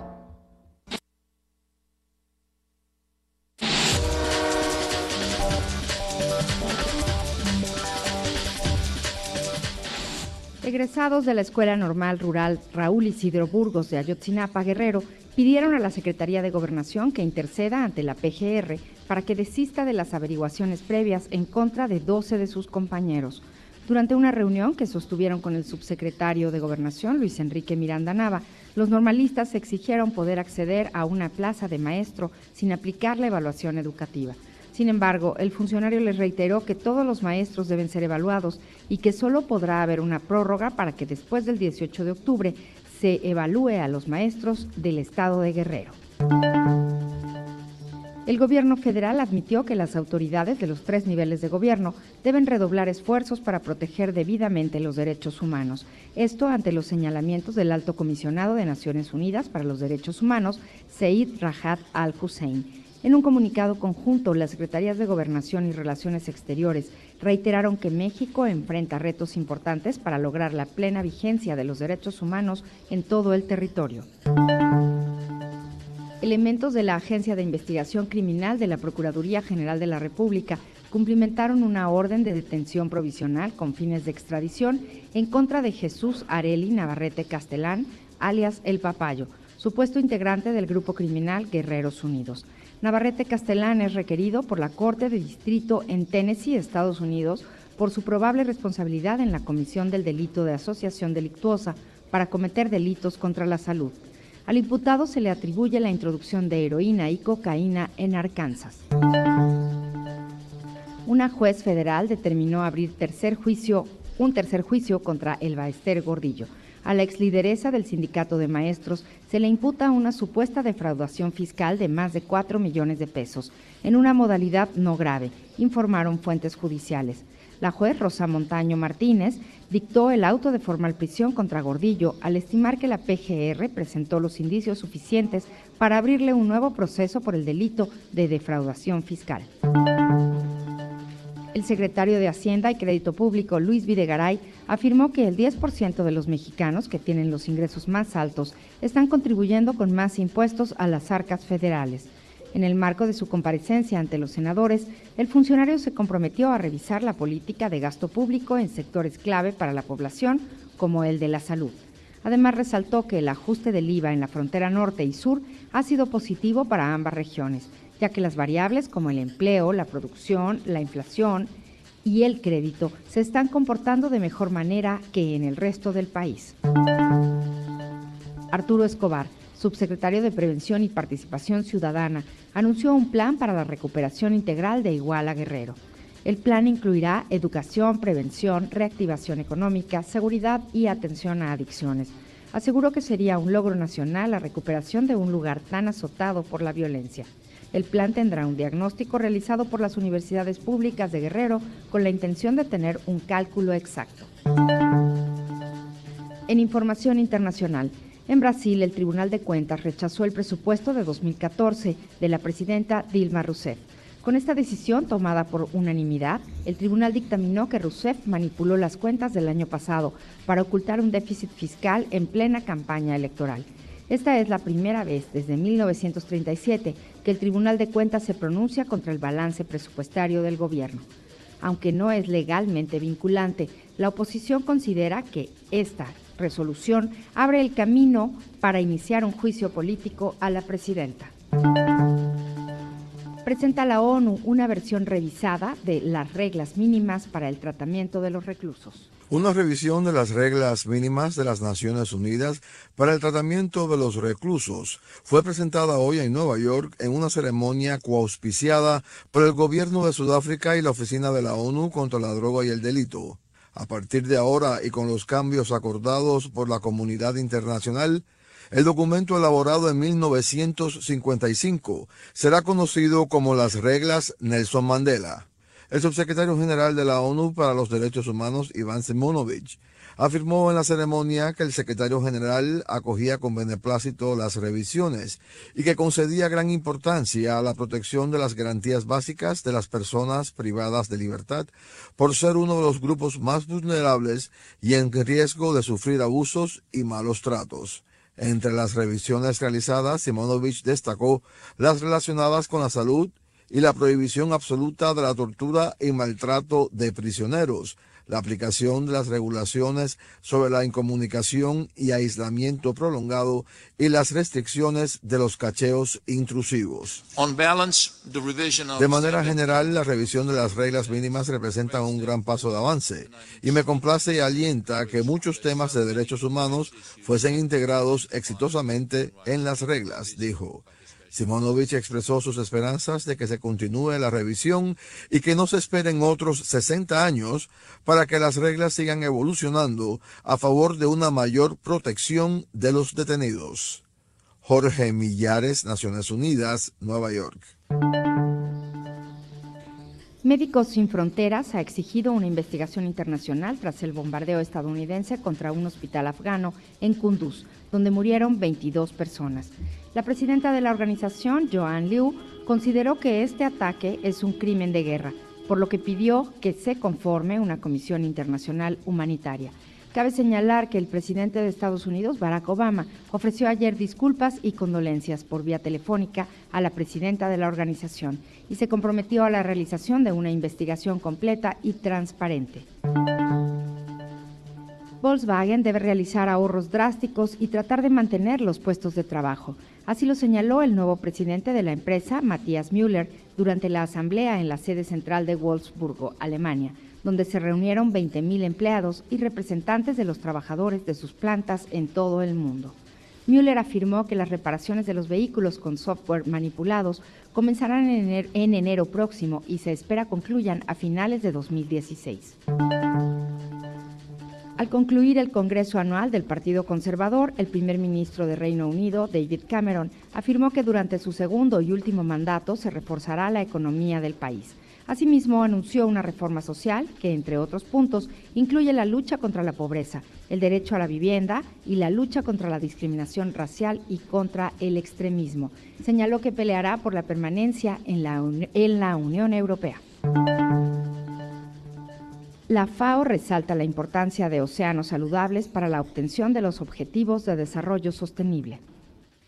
El director general de la FAO, José Graciano da Silva, afirmó que el enorme potencial de los océanos, mares, aguas continentales y zonas costeras para lograr el desarrollo sostenible y la erradicación del hambre solo será realizable si son mantenidos saludables y productivos. Da Silva fue uno de los participantes del encuentro internacional de alto nivel Nuestro Océano, que concluyó este martes en Valparaíso, Chile. El evento se dedicó a la búsqueda de soluciones para enfrentar la contaminación marina, la acidificación de los mares, la pesca ilegal y otros problemas que afectan la salud de los océanos. Según la FAO, más del 40% de la población mundial vive a menos de 100 kilómetros de la costa y los medios de vida del 12% de ella dependen de la pesca y la acuicultura. En su presentación en el evento, Da Silva sostuvo que no podemos seguir utilizando los recursos acuáticos como si fueran infinitos y recordó que casi un tercio de las reservas mundiales de peces están sobreexplotadas. Jorge Millares, Naciones Unidas, Nueva York.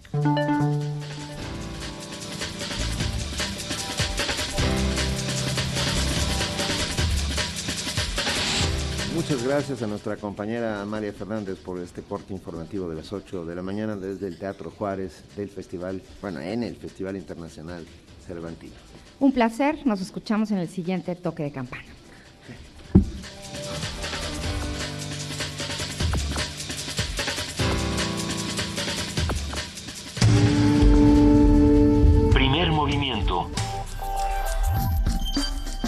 Donde todos rugen, el puma ronronea. Es momento de que hablemos con nuestros amigos del Centro Cultural Universitario Tlatelolco. En esta ocasión nos toca hablar con Roxana Mendoza. Ella es coordinadora del primer Festival de Coros Tlatelolco. Buenos días, Roxana, ¿cómo estás? Hola, muy buenos días. ¿Cómo están todos por allá? Estamos muy bien, pero eh, muchas gracias. Oye, a ver, ¿un festival de coros en Tlatelolco? Sí, miren, les cuento un poquito de este festival. Es el primer festival de coros Tlatelolco cantando una historia que se llevará a cabo del 17 al 24 de octubre, donde habrá alrededor de 19 coros participantes, más de 400 coristas en escena, dos talleres, una conferencia. Este, bueno, dentro de los coros participantes habrá cinco coros de niños, donde uno de ellos, cabe destacar, es el coro de niños y jóvenes cantores de la Facultad de Música de la UNAM que ellos tienen ya una trayectoria de más de 25 años creando pequeños cantantes y de ahí han surgido muy muy buenos cantantes. Y bueno, este festival busca acercar a la gente a la lengua náhuatl a través de la música, de una manera pues que sea diferente, divertida y accesible a todos, ¿no? Además que bueno, todo este evento es completamente gratuito, tanto conciertos como talleres y conferencias y bueno, sobre todo busca también dar a conocer en la zona norte de la Ciudad de México, pues una herramienta diferente de expresión como lo es el canto, ¿no? Y algunos de los grupos participantes, bueno, está el coro y orquesta típica de la Ciudad de México, el día domingo 18 de octubre a las 12 del día. Está también un grupo venezolano eh, llamado Vocal Song. Este grupo venezolano canta pop a capela Está súper bien porque ellos justamente como que desligan un poco la idea en que la música coral es únicamente eclesiástica, ¿no? O sea, uno piensa en coros y, y te remontas a la iglesia, ¿no? Sí, al gospel. Ahora, hay de iglesias a iglesias, porque eh, unos son los cantos gregorianos y luego otro es el gospel, que es, está lleno de movimiento y de, y, de, y de toques de cultura negra de esclavos, que es espectacular, ¿no? Sí, sí, sí. ¿Qué más? Cuenta, cuenta, porque nos gusta. De los talleres y las conferencias. Uy, de los talleres hay talleres, bueno, sobre todo que este taller busca como dar a conocer la lengua náhuatl a través de la música. Hay un taller que está dando el Instituto Nacional de Lenguas Indígenas el día sábado 24 de octubre. Empieza a las 11 del día y termina a las 3 de la tarde. También hay otro taller bastante interesante que va a dar el grupo mexicano Boca 6. Ellos también cantan pop a capela y es, ellos estarán dando percusión vocal latina, entonces a todos a ellos que les guste hacer beatbox y cosas extrañas con la boca, ese es el momento para ir a aprender. El día viernes 23 de octubre de 11 a 3. Quien lo estará impartiendo es Arturo Velázquez, director de Boca 6 México. He oído algunos intérpretes de este singular arte de hacer, hacer con la boca instrumentaciones y es muy impresionante. Sí, es muy divertido eh, y bueno, dar a conocer que bueno, con la voz podemos hacer muchísimas cosas y aparte la voz yo creo que es el instrumento más económico del que todos contamos. Bueno, para, para, cuidar la voz también hay que, hay que hacer muchísimas cosas. La voz es una herramienta, es la herramienta de nuestra vida, Roxana. Eh, pensando en, en, el beatbox, por ejemplo, o, en estos discos que han salido, Bjork es un, es un ejemplo eh, de, de, una cantante contemporánea que decidió hacer todo un disco, eh, digamos, coloreado, con diferentes voces, con diferentes ritmos hechos a partir de la voz. ¿Qué crees que se pueda innovar a partir de ahí? ¿Qué es lo nuevo dentro de la experimentación vocal? Bueno, sobre todo en este festival, lo nuevo es, por ejemplo, este grupo de Boca 6 que hace música completamente mexicana. Como, bueno, está el, el, gran grupo Voz en Punto, que este año ya no pudo participar. Han estado con nosotros. Ah, sí, cómo no. y bueno, este grupo Boca 6, que de hecho el director es un ex integrante de Voz en Punto, este, él hace esta percusión vocal latina, ¿no? No es llamado tanto como beatbox, sino es percusión vocal latina, ¿no? Que son como instrumentos completamente diferentes. Pues bueno, todos al Centro Cultural Universitario Tlatelolco. Y del 17 al 24 de octubre, casi todos los conciertos son a las 6 de la tarde, salvo los talleres que son por la mañana, y el domingo que es a las 12 del día con el coro y orquesta típica de la Ciudad de México. Perfecto. Toda la programación la pueden encontrar en www.tlatelolco.unam.mx. Venga, muy bien. Muchísimas gracias, Roxana Mendoza. Un placer. No, mil gracias. Un abrazote hasta Tlatelolco. Igualmente, hasta luego. Primer movimiento. Donde la raza habla. Ah, ya estamos de regreso. Perdón, pero tengo que mandar una felicitación de cumpleaños. ¿A Svetlana Alexievich que le dieron el Nobel? No. ¿No ¿Tú crees que nos esté oyendo? no, creo que nos esté oyendo. No, al Colegio de México. Hoy cumple 75 años el Colmex, el Colegio de México, una de las instituciones académicas señeras en este país, ah, que significa tantísimo para nuestra cultura y para la investigación. En, México. Felicidades, Colegio de México. Y sobre todo, gracias. gracias por todo lo que han hecho por el conocimiento y por nosotros. Que además está inaugurando directora, o sea, tiene una nueva directora después de, muchos años. Eh, después de muchos años, la maestra Giorgiuli es la nueva directora del Colegio de México. Felicidades. Pero ven, acabas, Juana Inés, de decir una noticia, como que no la dijimos, pero sí la dijimos. Hoy se entregó, en, bueno, se otorgó. Se nombró, sí. Se nombró, se otorgó, ¿no? Porque luego se recibe el Premio Nobel de Literatura 2015. ¿Y fue? Svetlana Alexievich, ella es, eh, por supuesto, des conocida casi completamente. Como el para, nosotros, la, Academia para nosotros y para, yo creo que para buena parte de los lectores en el mundo, ella es bielorrusa y eh, Sara Danius, que fue la, que es la, que lleva la Academia Sueca, la directora de la Academia Sueca, llamó a su escritura un monumento al valor y el sufrimiento de nuestro tiempo. tengo la sensación, lo sentimos, Philip Roth, este, es que lo digo, perdón, porque es, se está volviendo un candidato eterno, Philip Roth. Philip Roth es como el Leonardo DiCaprio del Oscar, ¿no? Básicamente. Pero mm, va a ser mucho peor lo que voy a decir. Es como el Jorge Luis Borges. Ah, quiero decir, a Borges siempre fue un candidato al Nobel y nunca se lo dieron.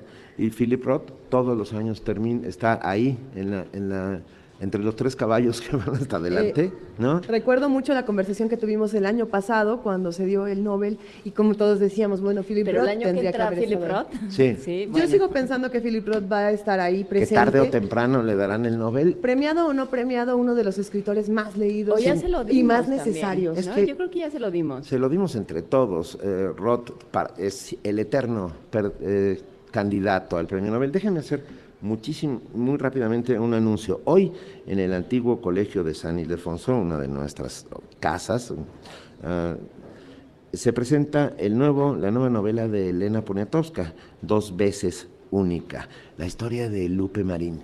Elena Poniatowska esta vez decide contar la historia de Lupe Marín. Ustedes recordarán que Lupe Marín fue esposa de Diego Rivera, Y todo lo que debe haber en dos veces única, estoy convencido que, será asombroso. Hay detrás una historia muy, muy impresionante al respecto. O sea que hoy, 8 de la noche, en el anfiteatro Simón Bolívar del antiguo Colegio de San Ildefonso. Se presenta dos veces única la nueva novela de Elena Poniatowska. Queda hecha la invitación para todos los que están en la Ciudad de México y vamos en este momento a nuestra nota del día.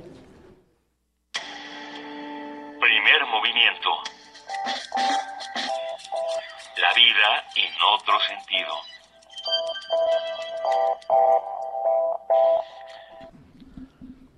Ya estamos de regreso aquí, ya en el Teatro Juárez, y nos da muchísimo gusto recibir en este momento aquí en la mesa, despierto, a un teatrero a estas horas de la mañana. No, de verdad, eh, lo agradecemos inmensamente. Hablo de Fabio Rubiano, director de la obra de teatro Diez Mil Cosas, una coproducción del Festival Internacional Cervantino entre México, Chile y Colombia. Fabio, bienvenido. Muy buenos días.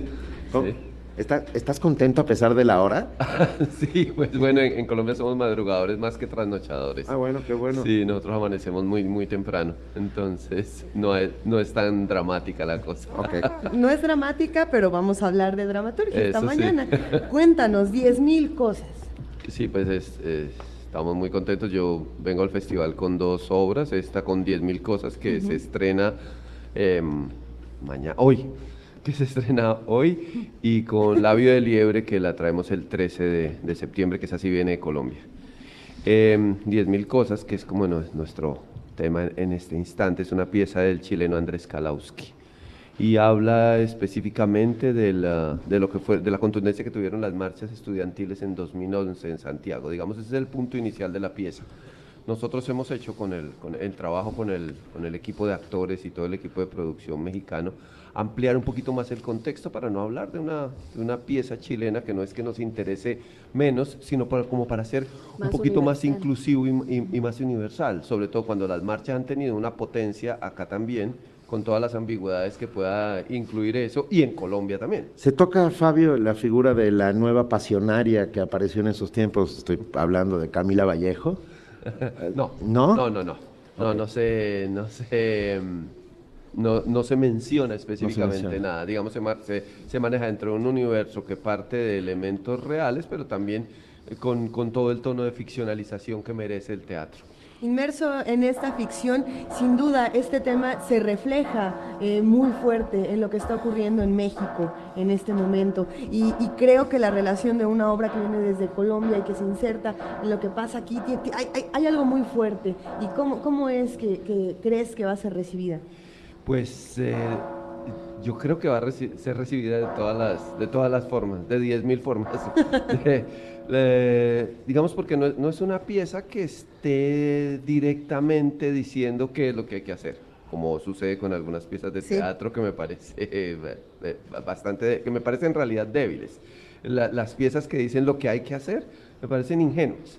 esta es una pieza muy ambigua porque, porque es un muchacho de mucha plata, casi aristócrata, eh, con tendencias de rebelión y con tendencias de izquierda, que se encuentra con una mujer muy popular y muy humilde, con tendencias de derecha, o digamos no de derecha, sino que a la cual no le interesa ningún tipo de protesta ni ningún tipo de rebelión. Para ella las marchas son un estorbo para llegar a su trabajo. Okay. Eso, ah, me, perdón, pero esta mesa no la conocemos. Entonces, Fabio, esta es una radio universitaria, esta es la radio de la Universidad Nacional Autónoma de México, donde ah, tenemos un nutrido grupo de jóvenes estudiantes críticos, muy críticos, muy autocríticos. ¿Qué, papel piensas que cumplen los jóvenes en la transformación del mundo, en el sentido de la conformación de la nueva sociedad civil? Es la única opción y es la única esperanza que tenemos en este momento. El, ahora, ¿cuáles son las transformaciones que ha sufrido la juventud? Digamos, hace 20 años, cuando yo era joven, o bueno. No, bueno. si te vas a poner así, me voy al baño a llorar, ¿eh? No, no, no. bueno, tengo 52 años, no soy un jovencito. yo más. un poquito. Venga. El, entonces, en, una, en esa época, digamos, cuando yo tenía 20 años, estaba claro quiénes eran los buenos y quiénes eran los malos. eso lo teníamos clarísimo. ¿Qué cosa más importante estás diciendo? Hoy no queda claro quiénes son los buenos. Hoy no queda claro, por fortuna, porque el mundo va más allá de eso. No se divide entre buenos y malos, sino entre razones y entre pensamientos. y en ambigüedades y formas de discutir. Entonces, un, un niño burguesito que tenga tendencias de izquierda es perfectamente aplicable, puede ser. Y, y gente y gente humilde con tendencias de derecha. pues, es lo Conservadoras. que- es, conservadoras. Sí, que lo es único que, pulula. quiere es, es cambiar una, una forma de vivir. O sea, cada uno a lo mejor quiere cambiar su entorno, pero, pero desde diferentes puntos de vista, digamos. Claro, a, a veces primarios. Ujú. A veces primarios. Sí, Como sí. déjenme tranquilo, yo estoy acá trabajando, váyanse a estudiar a cambio de estar marchando. En 10.000 cosas, de alguna u otra manera, se va de lo personal a lo colectivo. Al contrario. Al O sea, de lo colectivo a lo personal. El, eh, el, em, el- el personaje, que ese fue uno de los trabajos que se hizo a profundidad con los actores, no queríamos hablar, digamos, de la generalidad y de la colectividad, sino más de cómo en este universo íntimo se van encontrando este par de personajes. Personajes que son absolutamente distantes, que no tienen nada que ver uno con el otro, terminan en una relación muy profunda. Y aquel que uno mira con desdén, de pronto le da a uno una lección de trascendencia frente a su compromiso con la sociedad. Me, me gusta pensar eh, en esto que decías de las ambigüedades en los personajes y creo que los personajes más entrañables de la literatura, del teatro, del cine, son los que tienen más contradicciones, los que, los que tienen más choques dentro de sí mismos que el espectador puede verse reflejado en estos choques y en estos pequeños espacios, en estos pequeños resquicios de, de contradicción. Creo que ahí es donde están los personajes eh, que uno puede recordar, de los que uno se agarra para, para seguir adelante. Eh, para ti, ¿cómo fue construir estos personajes desde el espacio de director? Hmm, Te, voy a llevar para que le digas eso a los actores cada vez que yo empiezo un montaje. claro, todo, todo, a veces los actores se preguntan, ¿por qué mi personaje hace esto? O sea, a veces no hay razones. Ah, Como hacemos nosotros. Como en la vida misma. todos, Como la claro. vida. Como uno dice, porque es que llevo 15 años viviendo con esta mujer. Sí, como- ¡Wow! ¡Qué duro! Pero, pero sí, O, o ¿por qué llevo 20 años viniendo a este mismo trabajo? claro. No, pero, pero justamente es eso eh, que es la realidad latinoamericana y la realidad del mundo, ¿no? También como, lo- como los personajes son complejos, los buenos y los malos ya se desdibujaron, ¿no? Ya el mundo ya no es la Guerra Fría, ya no son los malos los rusos, los buenos Estados Unidos o al revés, depende de qué lado se ponga uno. ya, no hay, ya no hay malos malísimos, villanos villanísimos, o si los hay, tiene uno que encontrar la contradicción dentro de cada uno de entonces, estos personajes. ¿Cómo se plantea? Porque tú estás hablando de, que- de, de esta historia que sucede en Chile, pero podría suceder en, en cualquier, ciudad. Aquí en Cuébano. Podría suceder aquí en Cuébano, podría suceder en la Ciudad de México, en, en todos lados de Latinoamérica. ¿Cómo se vive esto desde Chile, desde Colombia, desde México? ¿Cómo ha sido vivir Latinoamérica en, desde los jóvenes? Desde, como, como decía aquí la compañera hace un segundo, desde Sí, la sí, contradicción. Desde la contradicción. Somos, somos personajes contradictorios y no podemos, no- eh, es imposible defender verdades absolutas. Todo el tiempo es una continua transformación. Y de pronto alguien, eh, alguien que se encuentre en el lado opuesto de la ideología tiene una gran cantidad de elementos valiosos que yo puedo aportar. Una cosa que yo veo en las juventudes es un respeto por uno de los derechos fundamentales y primarios que es la vida. O sea, defender la vida. Es, eh, por ahí tenemos que empezar. Yo creo que Sí. tenemos que empezar a, a reencontrar los valores que, digamos, que en Europa los, los encontraron hace rato. O sea, en, en Europa nadie se va a matar por una discusión o por una borrachera. Es difícil, puede, puede existir. Pero acá es como una cosa continua porque nuestros enemigos a veces no son eh, los, los invasores imperiales, sino el vecino, el compañero de la cuadra, el que tiene un carro mejor que el mío, el que se me coló en la fila del mercado, el... Sí, como, como, ¿Y como por qué todos no esos sabemos, procesos. eh, de- eh, lo decíamos de, por ejemplo, de sociedades como Guatemala o la misma mexicana de pronto, ya a estas alturas, no sabemos arreglar nuestras diferencias si no es a través de la violencia. Colombia tiene mucho que enseñarnos a ese respecto. Mucho. Estamos en eso, estamos, Estamos- en ese en momento. eso, ¿no? Pero es un proceso que les ha costado sangre y sin embargo está empezando a verse luces al final del túnel, Fabio. Claro, yo creo que no es el final del conflicto, sino Ah. el inicio, porque es que el conflicto es aprender a discutir. Tenemos que aprender a pelear sin necesidad de matarnos y a tener diferencias, así sean irreconciliables, pero que podamos discutir, discutir con argumentos. Entonces, esta, esta, esta cosa de, de que dicen, ay, entonces ahora la guerrilla va a entrar al Congreso, pues mejor que hagan política y no que Que estén en el. Congreso y no en la selva. Pero- Es claro. Ya, algo- ya verá alguien si quiere Sí. votar por ellos. Eh, Lo lo interesante también ahí es, eh, en países donde la violencia ha sido normalizada durante muchos años, el teatro tiene una función fundamental, ¿no? Y es la discusión. La- eh, el, el teatro es diálogo, ¿no? El, el- el diálogo en el teatro es la acción. Entonces, pensando en eso, la, la normalización de la violencia puede detenerse a partir de las artes. ¿Qué piensas, Fabio? El, eh, bueno, complicado tener esa responsabilidad.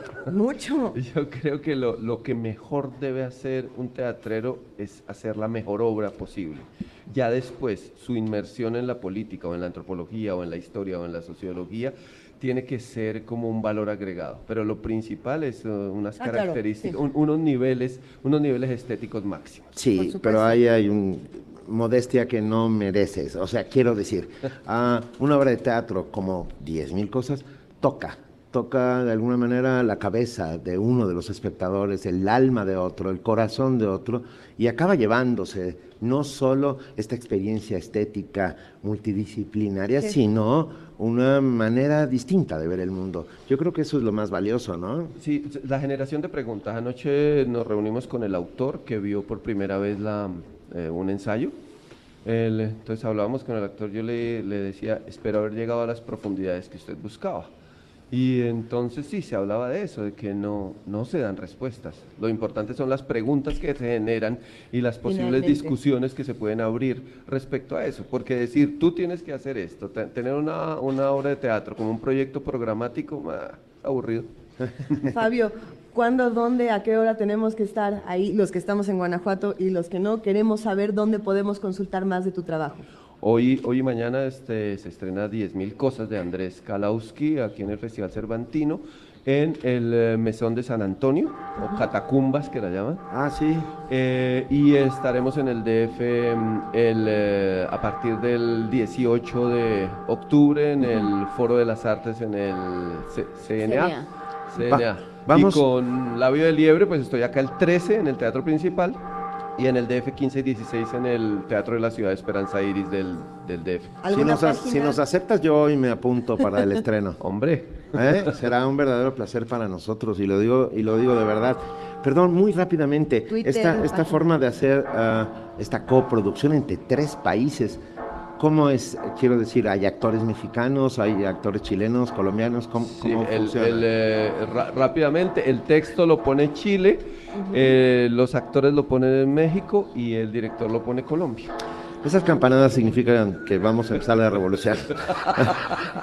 Ya ahorita. O sea, Diez sí, mil y además cosas. estamos en el estado de Guanajuato, que es justo donde La Miguel revolución Hidalgo... no va a empezar a las ocho y media de la mañana, Benito. Bueno, no eso en es este cierto, país. empezará un poco más tarde. Sí. Mil gracias, Fabio Rubiano. Es un placer hablar contigo esta mañana. Igualmente. Inmenso esperamos. placer y nos vemos hoy en la noche para saber de qué van esas 10.000 cosas que todos deberíamos conocer.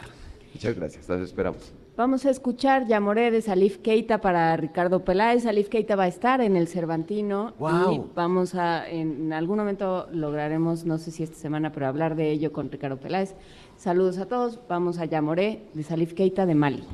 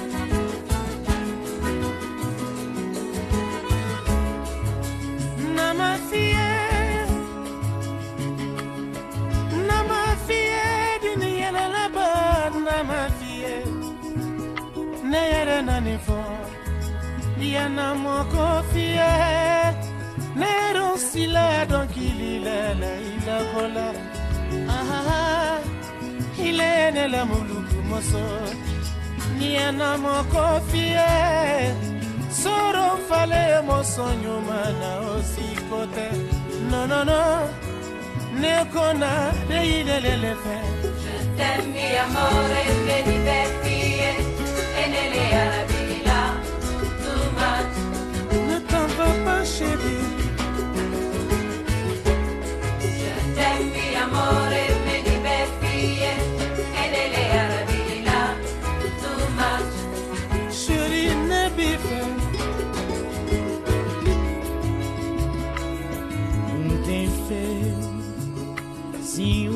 feio não também viver sem medo e confiança não era mais risonho olhar de nós criança da torna brilhar de inocência.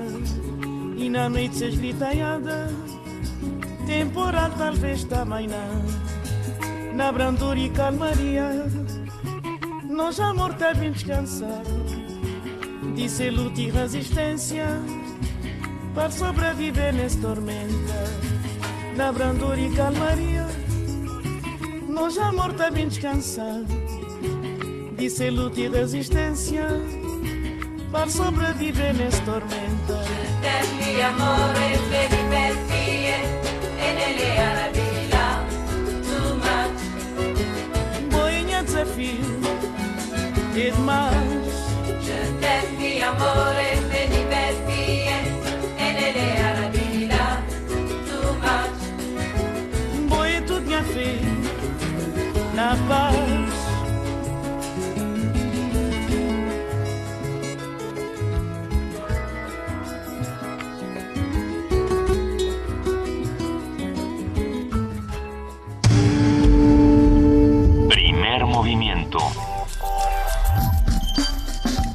Donde la raza habla.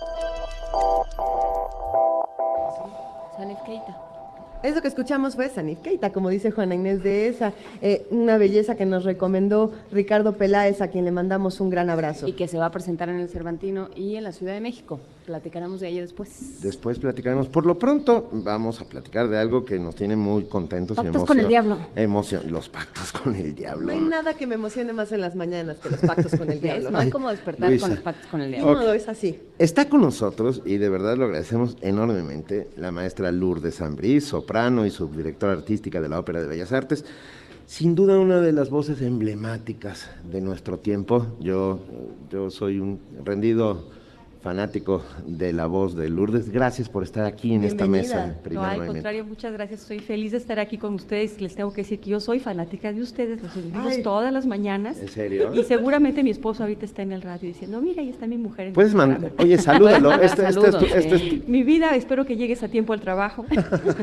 ya son 8.35, apúrate. Oye, Lourdes, aquí mismo, en este lugar en donde estamos, en el Teatro Juárez, van a presentar algo ah, asombroso, distinto, que tiene muchos años y sin embargo hace mucho tiempo que no se pone. Estamos hablando de Mephistófeles. Mefistófeles de Arrigo Boito. La- Cuéntanos, cuéntanos. Bueno, les, les cuento un poquito. Eh, esta es una presentación que hace la Ópera de Bellas Artes de la ópera Mefistófeles de Arrigo Boito en concierto. En esta ocasión no vamos a hacer eh, la ópera en puesta en escena, son- solamente hacemos la versión en concierto.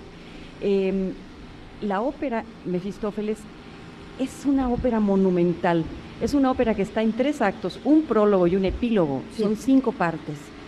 Y lo que, lo que pretendió hacer Boito con este tema fue precisamente darle toda la profundidad que él percibía que, que- que tenía Goethe. Porque la versión anterior que él conocía, hay muchas versiones de, de Mefistófeles. Bueno, eh, en la historia se han escrito muchas versiones de esta obra. Sin embargo, la que era muy, muy conocida, y que sigue siendo muy conocida hasta nuestros días y muy representada, es la de Gounod. Y Boito sentía que la versión de Gounod no era lo suficientemente profunda, que, que no cumplía con Goethe. Él sentía que, que había mucho más allí.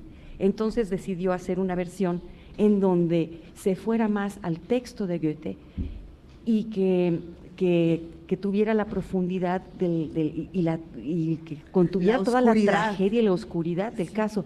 Entonces, él incluye en su, en su, en su eh, ópera eh, un epílogo, un, pe- perdón, un prólogo en el cielo, que es una parte, la, la primera parte de esta ópera es fantástica. En Bellas Artes ahora cuando, cuando se presentó, este, la gente que llegaba tarde, eh, los, que, los que sí habíamos estado en el epílogo, eh, nos mirábamos así con cara de, ay, pobrecitos, se perdieron lo mejor de la ópera, pero lo que no sabían es que luego venía algo mejor. ¿no? Es realmente, realmente es música fantástica. Eh, en el, en el, eh, en el eh, en el eh, prólogo escuchamos el- el- la música del cielo, escuchamos este diálogo de, de Mefistófeles eh, con las voces celestiales, retándolos. Y entonces es donde, donde decide tentar a Fausto y, y demostrarle eh, a Dios que, que él tiene la razón. ¿no? Entonces, realmente sí está muy, muy respetada la idea de Goethe en este Mefistófeles. La idea Después- de que el cielo y el infierno, estos entes que el hombre ha creado, Exacto. son eh, se pelean el alma de los hombres. Así es, así es. Entonces, eh, en el transcurso de la ópera eh, pasamos a la parte muy trágica de Margarita. En, en esta obra, eh, Margarita, bueno, primero, primero está feliz, de, feliz con Fausto, pero en determinado momento sí, eh, ella canta un aria terrible en donde, en donde da cuenta de, que, de, de las cosas terribles que ella ha hecho y que, que las ha hecho sin conciencia. Nos cuenta que ha asesinado a su hijo, nos cuenta que ha asesinado a su madre, nos- todas estas cosas que, que ella hizo inconscientemente, eh, llevada de la mano por el diablo. Claro. Y entonces es, es al mismo tiempo, es una música al mismo tiempo muy dulce y terrible. Es un aria terrible, terrible. Esto, esto es el, el personaje de Margarita. Después tenemos una parte en ¿Quién- donde perdón, Fausto perdón, llega. Lourdes, ¿qui- ¿quién lo interpreta? Ah, les cuento, les cuento. Nuestro Mefistófeles es eh, Rubén Amoretti, fantástico bajo. Eh, la voz de Un él. bajo. Sí, Qué es un bajo. Mefistófeles es un bajo. Mefistófeles es un bajo que justamente tiene en su esta voz esta, esta profundidad. Y, y que, y, que, y que tiene que reflejar la maldad. Justamente su personaje tiene que reflejar la maldad, así está escrito. Pero también la seducción, que esa es la otra parte de. Sí, es la tienes un personaje diablo, muy sí. rico en matices. Pero es que, claro, un bajo puede hacer eso. Ahora Un- les un cuento una cosa de- curiosa. Ajá. El personaje de Fausto, cuando Boito escribió la ópera, primero lo imaginó como barítono. En el primer estreno, el personaje de Fausto era un barítono, eran dos voces oscuras graves y no tuvo éxito. Y entonces Boito decide hacer una modificación a su partitura y hace una segunda versión. Esa es la segunda versión, es la que se representa actualmente siempre y es la que nosotros hacemos, que es con tenor. El Fausto es un tenor. Y el papel de Fausto es un tenor muy demandante. Tiene, tiene, requiere un tenor de gran fuerza, pero al mismo tiempo con, con- con una capacidad de, de- de- de subir a unos agudos impresionantes. Y el personaje de Margarita a veces se representa por la misma cantante que es el personaje de Elena. Les contaba que en un acto es la historia de Margarita y en otro Fausto se dirige ah, al, eh, se va, se va al, al paraíso clásico y entonces encuentra a Elena y se enamora de Elena. Helena de Troya. Elena de Troya. Eh, en, esta, en esta función nosotros tenemos a una sola cantante que canta Margarita y Elena, que es Maribel Salazar y que lo hace impresionante. Como la encarnación de lo femenino Sí. y lo, lo tentador, ¿no? Sí. El, el gran, digamos, como la gran mancuerna del diablo, que es la mujer, el personaje femenino. la pureza. que Están siempre cae. para tentar, por que- y supuesto. que siempre O sea, con cae, la mujer, eh, y, y es la mujer caída. Exacto. Margarita es la pureza y Elena es la tentación. ¿Sopranos? Soprano. Ella es la misma, la misma cantante que interpreta estos dos papeles. Y finalmente llegamos a un epílogo en donde Fausto y el diablo dialogan y Fausto termina rechazando al, al diablo, pero, pero eh, eh, logra salvarse. ¿no? Entonces, bueno, eh, es toda, es toda, toda una eh, todo un viaje lo que vamos a, lo que vamos a, a presenciar esta noche. ¿Y la música? La música es No, no, increíble. sí, ¿y quién la interpreta? Claro me queda- que me sí. Ya me quedó clarísimo. No, es increíble. Estás emocionada y, me- y, me- y no les sabes, cuento, lo transmites. Lu. Y les cuento que, que- que, en- bueno, tenemos a la orquesta y coros del Teatro de Bellas Artes y tenemos también al coro de niños, eh, nuestro invitado es el coro de niños de la Facultad de Música de la UNAM, orgullosamente. Eso. y, eh, y nuestro director musical es el director titular de la Orquesta del Teatro de Bellas Artes, el maestro Servadinich, que además hace una interpretación fabulosa de esta obra, la comprende muy bien y, y realmente nos va llevando en este viaje. ¿Cómo se oye en el Teatro Juárez? Fantástico. Porque el Teatro Juárez es, Es un teatro, pequeño, les cuento que el. Teatro Juárez es un teatro de ópera. Claro. Este es un teatro decimonónico con la forma de herradura, que si uno entra al teatro en la planta de la luneta hasta abajo, dice, pero sí es un teatro pequeño. Claro, porque es un teatro que es corto, parece pequeño, pero no es pequeño. Es corto, pero es alto. ¿Para qué? Para que el sonido suba.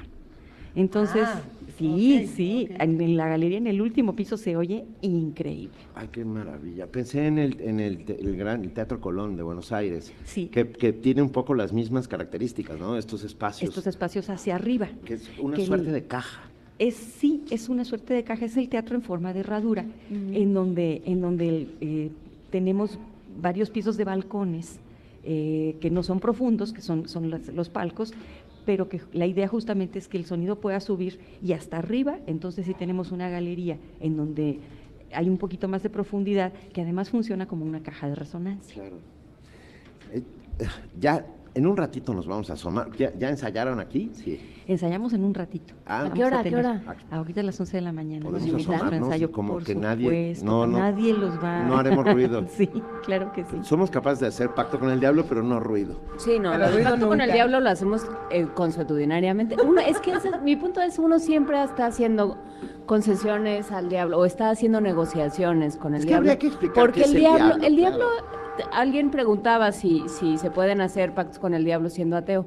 El diablo se lo inventa cada uno, es una idea que cada quien se inventa. Todos tenemos nuestros propios diablos. Todos esa tenemos nuestros cosa. demonios y nuestros diablos y todos Sí. de, de pronto decimos, bueno, pues esta la ganaste tú, ni modo. ¿no? Tal cual. Muchísimas gracias. Nos da muchísimo gusto. Es, es un privilegio haber hablado contigo esta mañana y va a ser para nosotros un placer estar en Mefistófeles. ¿Dónde, cuándo, a qué hora lo repetimos para los que nos están escuchando y para los que no están en Guanajuato? ¿Dónde pueden enterarse más de esta Claro obra que sí. maravillosa? Bueno, desde luego pueden ir al sitio de, de LIMBA, del Instituto Nacional de Bellas Artes, y ahí, ahí nos encuentran. Y eh, esta obra se presenta esta noche, el día de hoy, en el Teatro Juárez de, de la ciudad de Guanajuato, a las 9 de la noche. Acá estaremos. Pues acá estaremos, ese es un hecho. Ya, ya, ya nos mandaron ¿Ya? rápidamente, sí, Juan Mario Pérez nos dice, la ópera Mefistófeles se estrenó en 1868. Se estrenó en 1868 y en México 20 años más tarde, en 1888. Hemos estado siempre cerca de los grandes eventos operísticos en nuestro país. Quiero decir, tenemos una enorme tradición de Así ópera es. y de muy buena ópera. Y sin duda, eh, la ópera del Teatro de Bellas Artes es nuestro enormísimo representante Sí. frente al mundo. Gracias, Lourdes Ambrís. Hoy, 9 de la noche, Teatro Juárez, Festival Internacional Cervantino, Mefistófeles, de Arrigo Boito. Muchas gracias. Primer movimiento. Escucha la vida con otro sentido.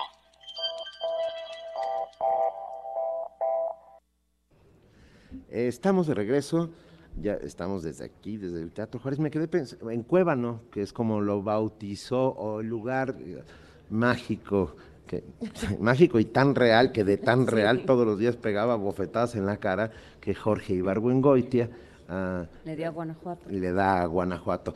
Hay que decir que Jorge Ibargüengoitia está enterrado aquí, en el Parque Antillón, en un, y, y hay una placa bien bonita, pequeña, hecha de cerámica, que Ajá. dice, aquí descansa Jorge Ibargüengoitia, en el parque de su abuelo que luchó contra los franceses. ¡Ah, qué bonito! Venga, Saludos a todos los lectores de Ibargüengoitia, ¿cómo no? Ya tenemos en la línea y es un placer recibirla, nos da mucho gusto desde Guanajuato.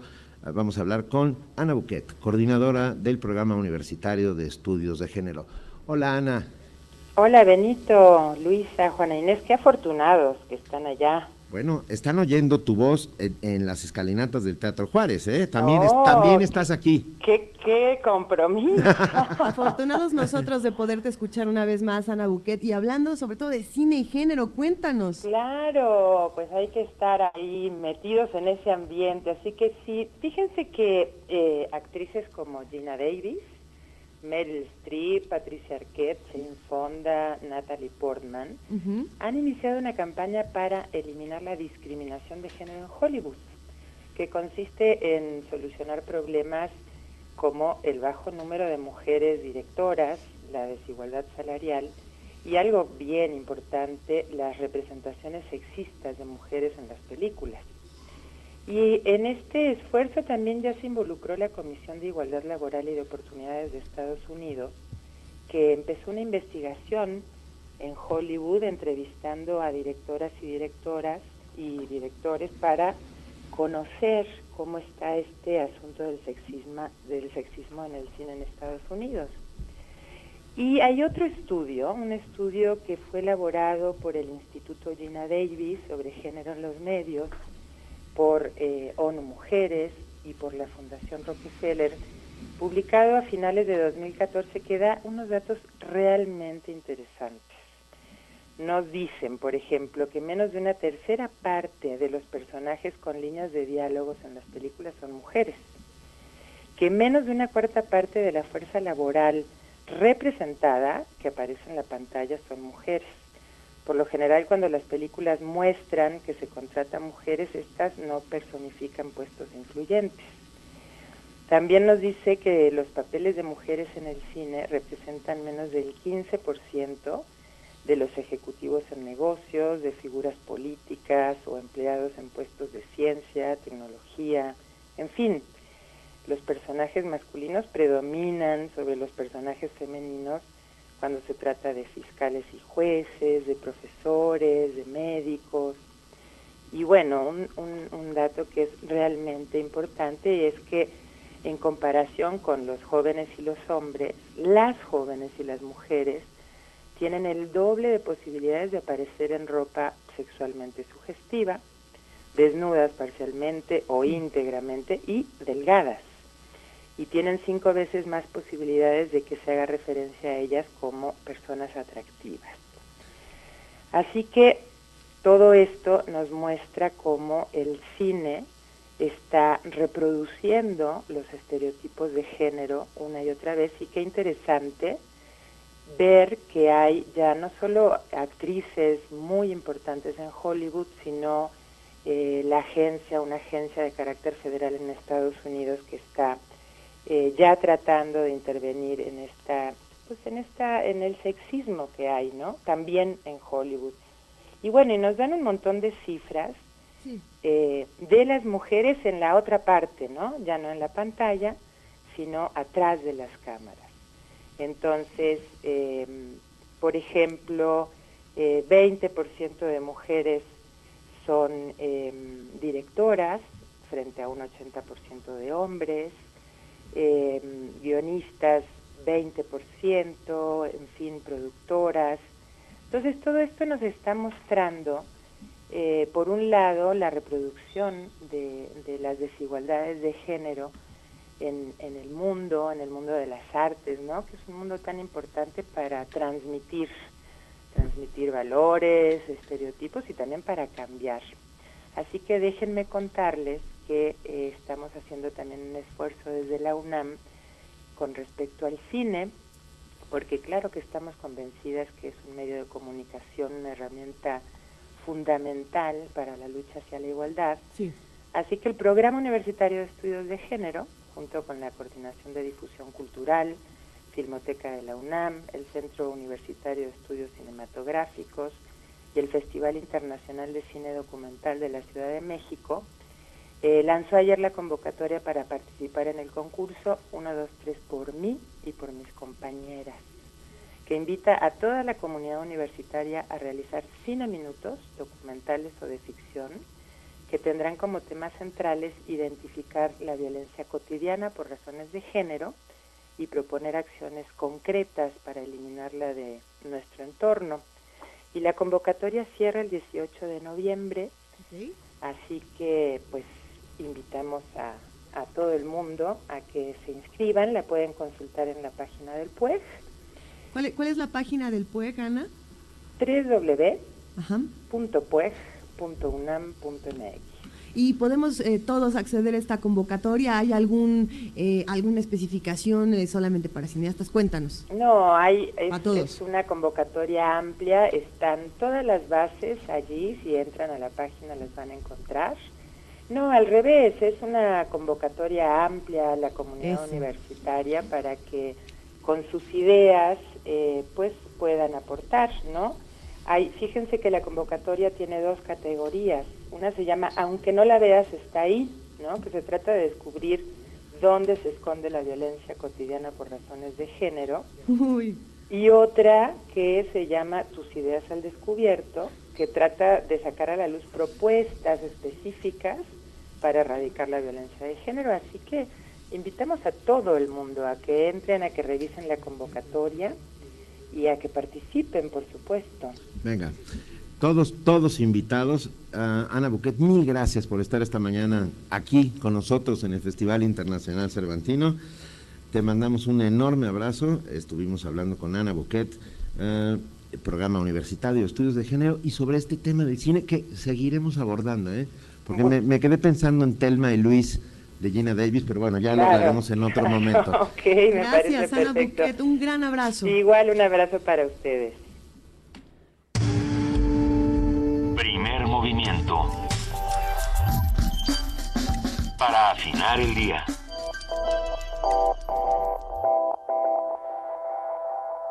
Es muy interesante este tema de, de- de los estereotipos que se manejan en, en cine y de esta violencia de género que, que está por debajo. Eh, muchas veces decimos, va a ver, esta, esta película no es sexista porque no está tratando ningún tema en el que se trate de manera, no sé, peyorativa a las mujeres, pero, embargo- estamos, exacto, estamos planteando diferentes modelos. No sé, por ejemplo, muchos decían, hablaban de esta película Erin Brockovich. Había una, una gran polémica alrededor de Erin Brockovich Por cómo estaba mostrada Erin Brockovich. Exactamente, decían, a ver, eh, Julia Roberts en, en brasier y en shortcitos eh, del tamaño de, la nada, eh, y está eh, como haciendo otro tipo de estereotipo, ¿no? Y no sé, me parece, me parece un tema interesante. Creo que todos deberíamos de entrar a la página del pueblo y los que tienen ganas de entrar a esta convocatoria, pues entrenle, vamos a entrar todos juntos.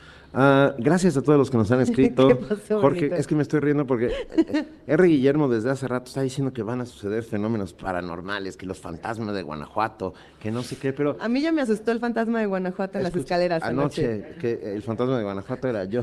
Este, pero no, querido, no, va- a ver, no creemos en fantasmas, excepto, excepto los buenos fantasmas, los fantasmas de la cultura, todo eso que está aquí presente. Los fantasmas de la memoria que nos ayudan leo, a recordar. Leo gente muerta, escu- escucho gente muerta, etcétera, etcétera. A ver, Siliana Filip, gracias.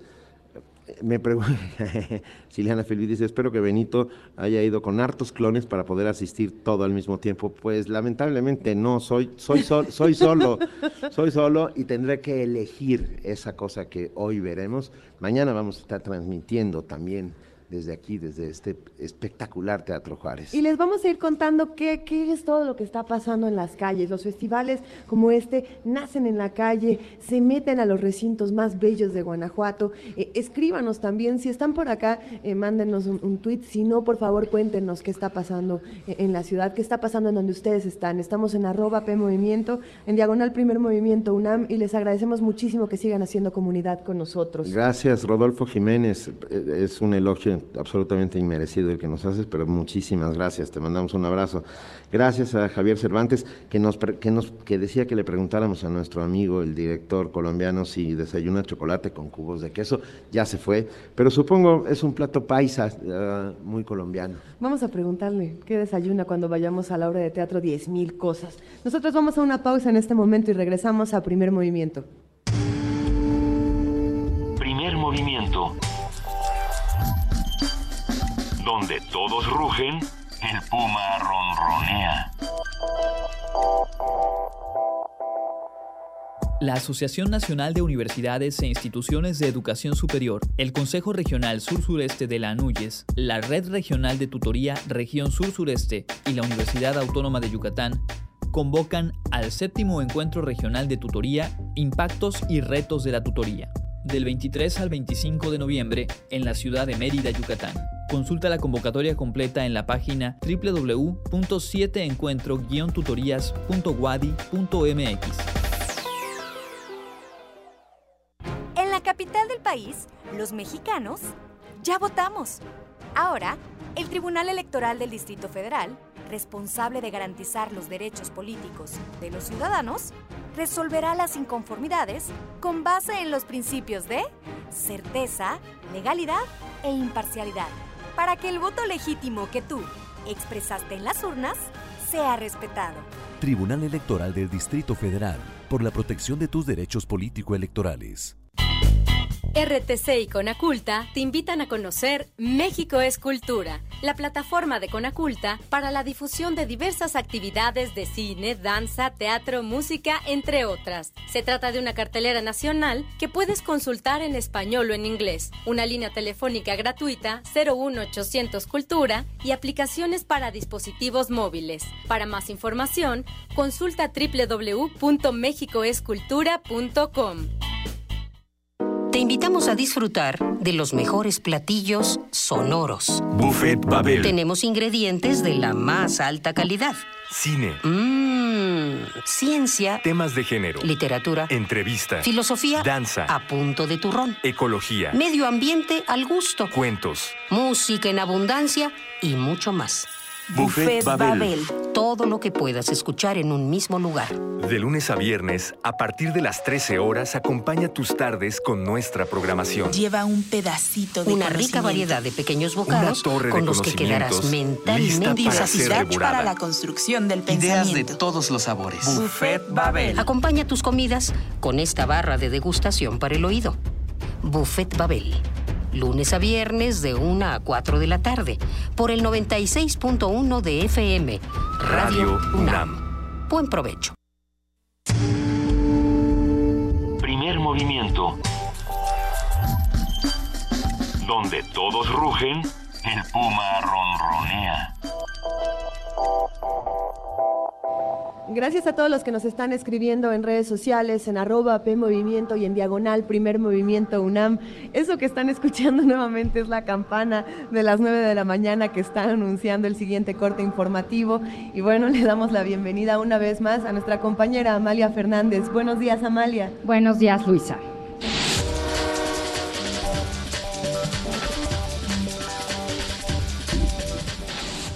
La bancada del PRD en la Cámara Alta presentó un conjunto de reformas para que el Senado tenga la facultad de proponer las ternas a ministros de la Suprema Corte de Justicia de la Nación. En la iniciativa publicada en la Gaceta Parlamentaria, se sugiere que las designaciones de ministros recaigan en juristas expertos en derecho constitucional o jueces de circuitos de los estados, que se hayan distinguido por su honorabilidad y competencia. Asimismo, se indicó que se deberá garantizar en todo momento la paridad entre los géneros. Las organizaciones Artículo 19, Derechos Digitales y R3D pidieron al Ejecutivo Federal que haga público el documento final del Acuerdo de Asociación Transpacífico. Mediante un comunicado, las organizaciones indicaron que no existe justificación alguna para no transparentar el texto, ya que se debe evaluar el posible impacto en términos de derechos humanos. Además, afirmaron que en caso de que el TTP impacte en materias como el rol del Estado en la economía, los derechos de Internet o el acceso a la salud, se requiere un debate público con la ciudadanía.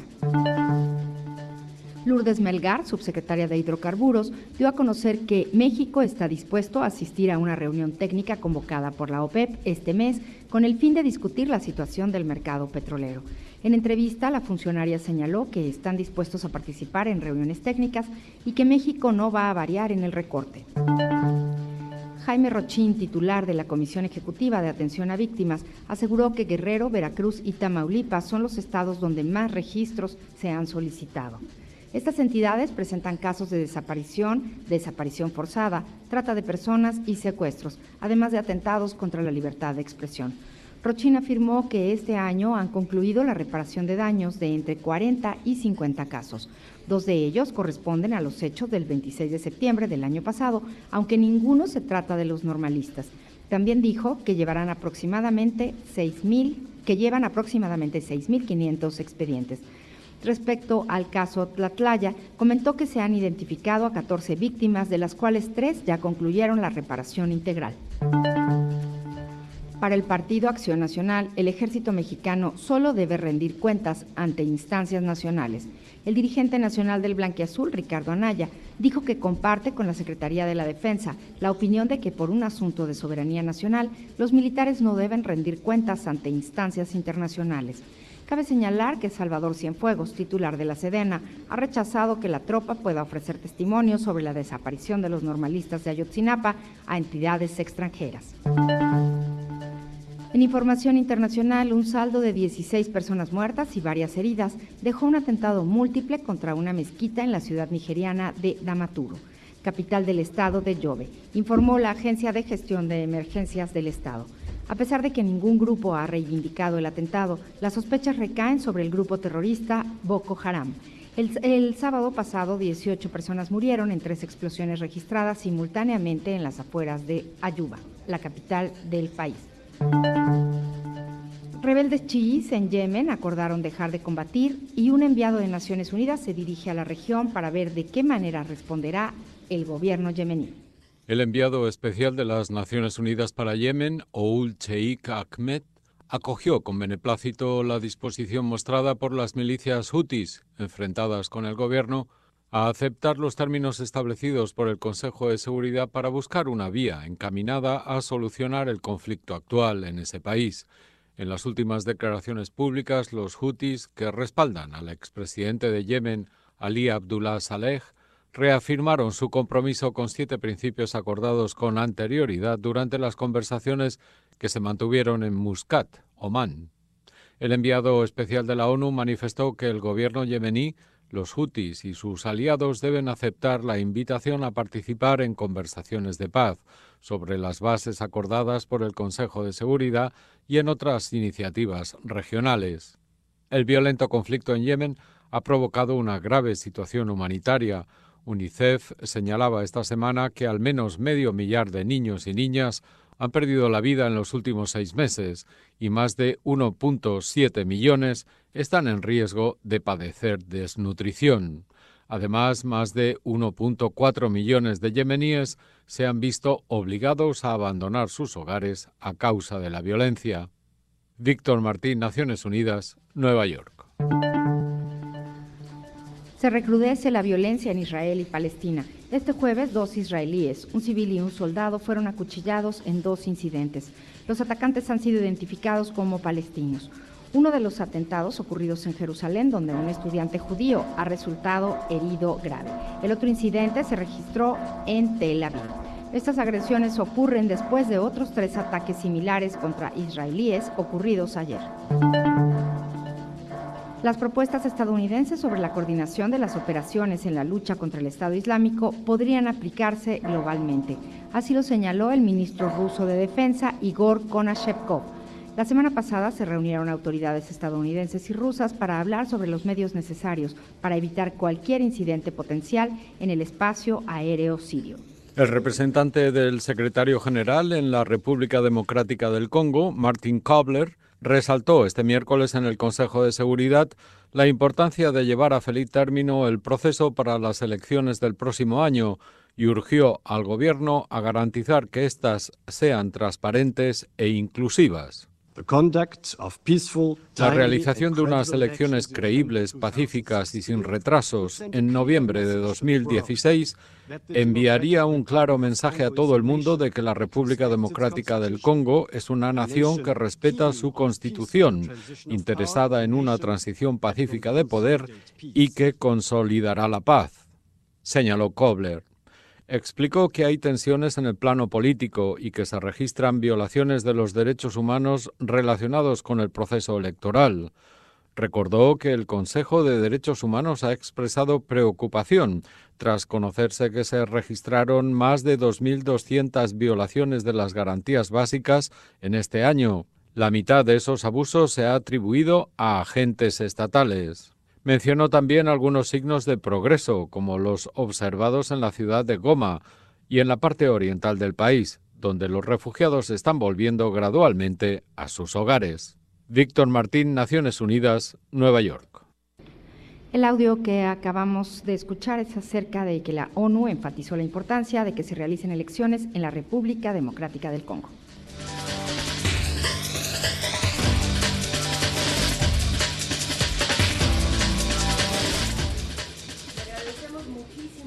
Fernández por este corte informativo de las 9 de la mañana y no solo por este corte informativo de las 9 de la mañana, sino porque también es nuestra coordinadora de invitados y está en esta labor titánica aquí en el Festival Internacional Cervantino. Muchísimas gracias, Amalia. Gracias, Luisa, juntos en el mismo barco.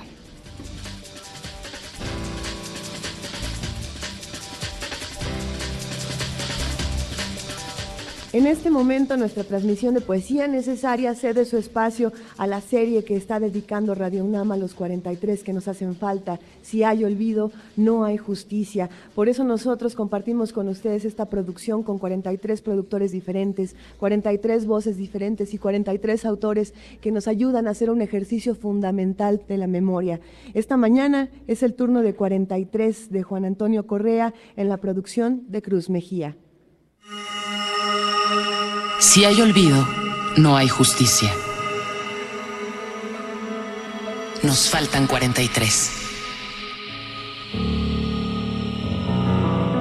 ¿Qué pasó realmente la noche del 26 y la madrugada del 27 de septiembre? ¿Por qué se los llevaron? ¿Dónde están? ¿Dónde están? ¿Dónde están? ¿Dónde están? ¿Dónde están? A un año. 43 poetas, 43 artistas sonoros, 43 días de transmisión. Porque si hay olvido, no hay justicia.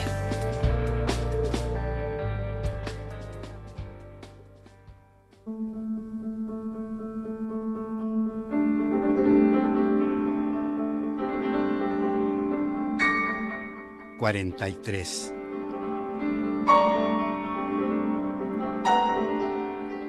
Tenían una guerrilla de orfebre sobre un pupitre de ecos al futuro. Una alquimia en el diario de sus manos con exposiciones forradas de sangre.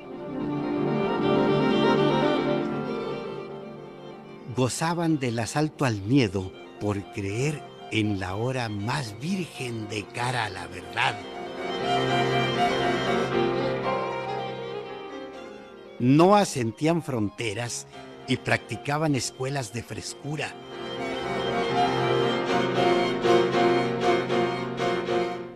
No se permitían agotar el hambre del compromiso.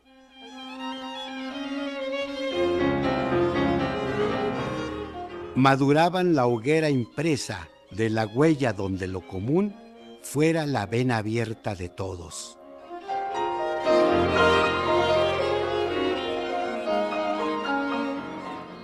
Y hacían del aliento y del latido el caudal que esgrime la sonoridad de la esperanza.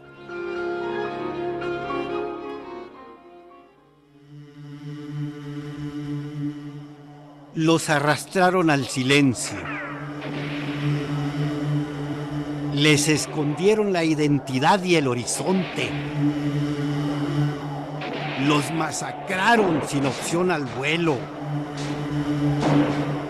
les ejecutaron la virtud del paso adelante y quisieron dejarlos convictos del olvido.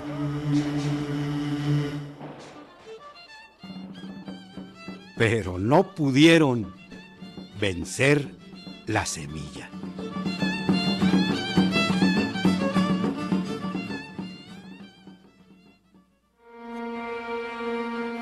Poema 43 de Juan Antonio Correa.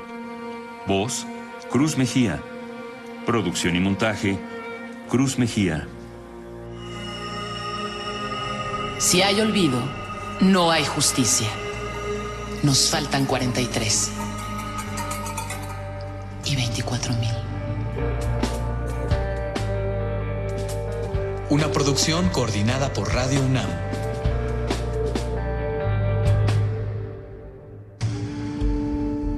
Movimiento. Escucha la vida con otro sentido.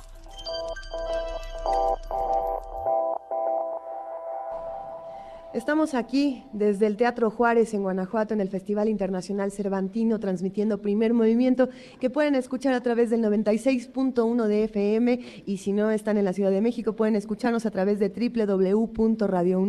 www.radiounam.unam.mx. Eh, queremos agradecer a todos los que nos escriben, a todos los que se están poniendo en contacto con nosotros haciendo comunidad y también queremos agradecer a todo el equipo de producción, de coordinación de invitados, ingenieros en cabina, a todos los que están haciendo posible esta transmisión que ha sido una labor impresionante. Pues sí, porque en realidad nosotros venimos, nos sentamos y platicamos, pero todo el trabajo que se tuvo que hacer antes, todo lo que se tuvo que montar, que se tuvo que poner en orden y organizar para que esto pudiera suceder, pues es, es enorme, Luisa, y hay que agradecerlo muchísimo, muchísimas gracias a, a, todos nuestros ingenieros, a todo nuestro equipo técnico, a quienes lograron que tuviéramos internet, que estuviéramos conectados, que nos escuchemos en otro sitio que no sea en esta sala. No, no es una tarea sencilla y algún Para día sería interesantísimo hacer un detrás de cámaras de todo lo que está ocurriendo mientras ustedes nos escuchan eh, platicar. Todo se mueve, una cabina de radio, donde quiera que esté, esté en un teatro, esté en una estación, donde sea, siempre hay movimiento, siempre está respirando, siempre está eh, corriendo. Un agradecimiento a, a Javier Molina de Transmisiones, a Eduardo Fernández Ramírez de Sistemas, a Paco Mejía, operador, Arturo González, nuestro operador también de casa, Cindy Pérez Ramírez, reportera, que nos va a traer también unas cápsulas Ya muy la, la interesantes. destacamos a diferentes sitios eh, en el Cervantino, sí. Vania Nuche en redes sociales, María Mala Fernández en la coordinadora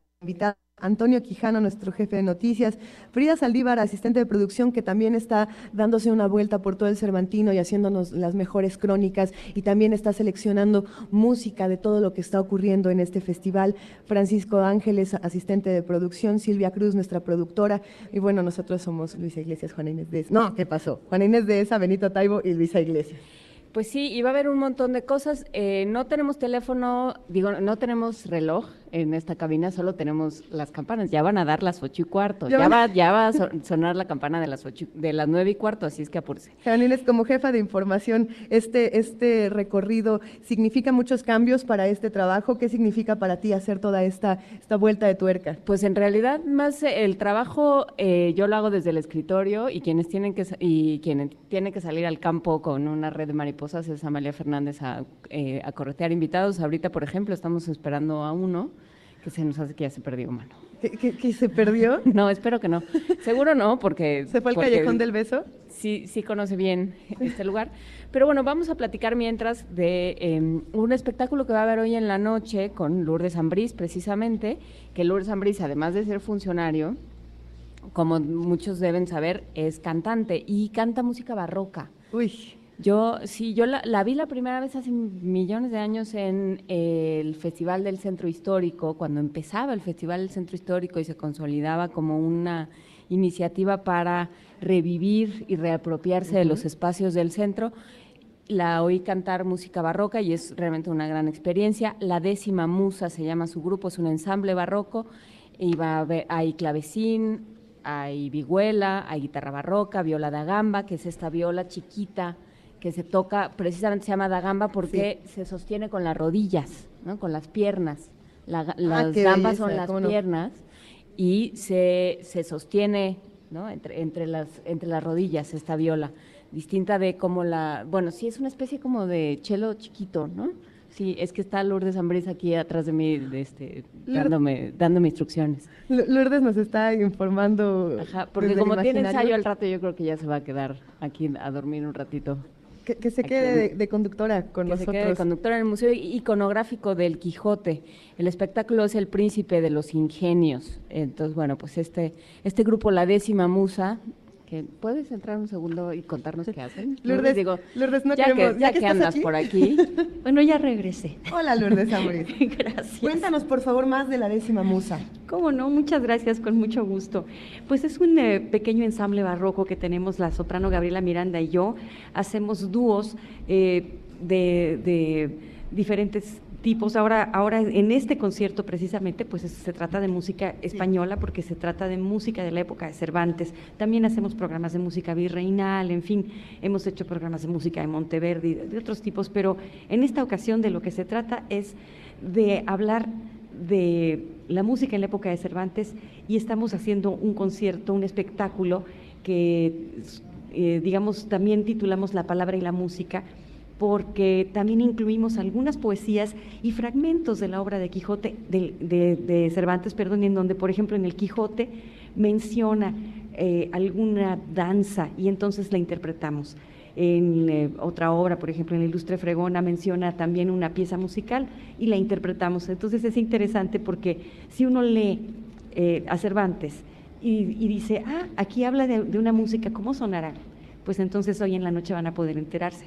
Sí, qué bueno que hablas de la ilustre fregona, porque yo siempre digo, y, y al rato que escuchemos eh, la conversación con Alberto Betancourt, teníamos también eh, eh, un poco esa conversación, eh, que narrativamente las novelas ejemplares, que es al grupo al que pertenece la ilustre fregona, la española inglesa, el coloquio de los perros, todas estas eh, obras de, de Cervantes, son realmente, las novelas ejemplares son donde se- ya se consolida la novela y la narrativa del día a día como tal. Digamos, esta estas historias que estaba contando Shakespeare en teatro las cuenta eh, Cervantes en narrativa eh, en las novelas ejemplares por Sí. primera vez. Así es, y lo que es muy bonito es que pinta la vida. Entonces nos podemos enterar en- a, través de, a través de sus textos cómo era la vida. Y si les rascamos un poquito más, podemos completar esta imagen también con los sonidos, por ejemplo, o incluso a través de la comida. Claro, también. Cuando hablamos de música barroca, hay mucho, muchas personas, muchos de los radioescuchas a lo mejor comparten esta postura de que es muy seria a veces, ¿no? A veces piensan en lo impenetrable que puede ser la música barroca. Y creo que en este caso también hay un momento en el que, por ejemplo, cuando hablamos de Cervantes, pensamos en todo el sentido del humor que tiene la obra de Cervantes y en cómo las voces pueden transmitir e- ese humor también. No, no es tan serio como uno podría no pensarlo nada. para nada. Híjole, pues no, la verdad es que nuestro concierto no es nada serio. Y Ahora sí que les tengo que, que confesar también que, que hay partes verdaderamente muy, muy desenfadadas en el concierto. Eh, sí, sí leemos poesía pícara, sí cantamos música, canciones muy pícaras y hasta le vamos a, a- a hacer al público que participe porque pues esta cosa tiene que ser viva, no nada más se las vamos a enseñar, también tienen que entrar. A ver, a ver, pero ¿cómo, ¿cómo participa el público en un evento como este? A veces hay público que cuando ve que va a participar se echa a correr así, no, por favor, No, me no, no, levanten". no, ya van a ver, les va a encantar, les van a divertir muchísimo. No, Vamos a estar ahí. ¿Dónde, ¿Dónde podemos repetir para estar todos juntos? Claro que sí, el concierto es esta noche a las 8 de la noche en el Museo Iconográfico del Quijote. Eh, para el público que es habitual del Museo Iconográfico del Quijote, también les quiero mencionar que recuerden que se trata del MIC en el FIC, es decir, que sus boletos los pueden adquirir en la taquilla del Festival Internacional Cervantino. No- Nos escribieron, Lourdes, ya para despedirnos, bueno, para darte las gracias por todo lo que Muchas estás gracias. haciendo y para mandarte muchos saludos desde Twitter. Gracias por todo, Lourdes, y nos escuchamos en un rato. ¿Cómo no? Muchísimas gracias, Lourdes. Y hablando del Quijote, hablando de Cervantes y hablando, no lo van ustedes a creer, pero también de Carmen Aristegui, vamos a escuchar a Alberto Betancourt y sus mundos posibles. Primer movimiento. Donde todos rugen, el puma ronronea.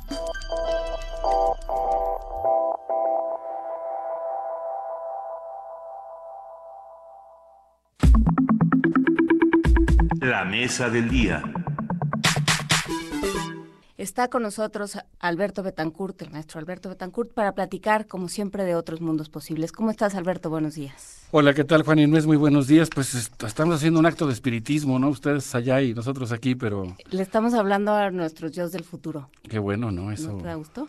Es que después de leer El Quijote, pues se pasa eso, ¿no? Se vuelve uno eh, propenso a los encantamientos y eso le permite hacer uno cosas que normalmente no se podrían hacer. Porque justamente lo que planteamos con esta, eh, pues, con esta emisión de mundos posibles en el Cervantino es hablar sobre el Quijote y sobre los mundos posibles precisamente que, que se plantean ahí adentro y cómo hay todavía quienes pelean contra, contra los molinos y quienes creen que hay otra realidad además de la que vemos o de la que nos están diciendo que existe. Sí, hay muchas excepciones de mundos posibles. Normalmente es eh, más bien una categoría de teoría narrativa tomada de Humberto Eco, pensando en las, eh, digamos, los, eh, las oraciones proposicionales que alguien pronuncia cuando cree que el mundo es de una determinada manera.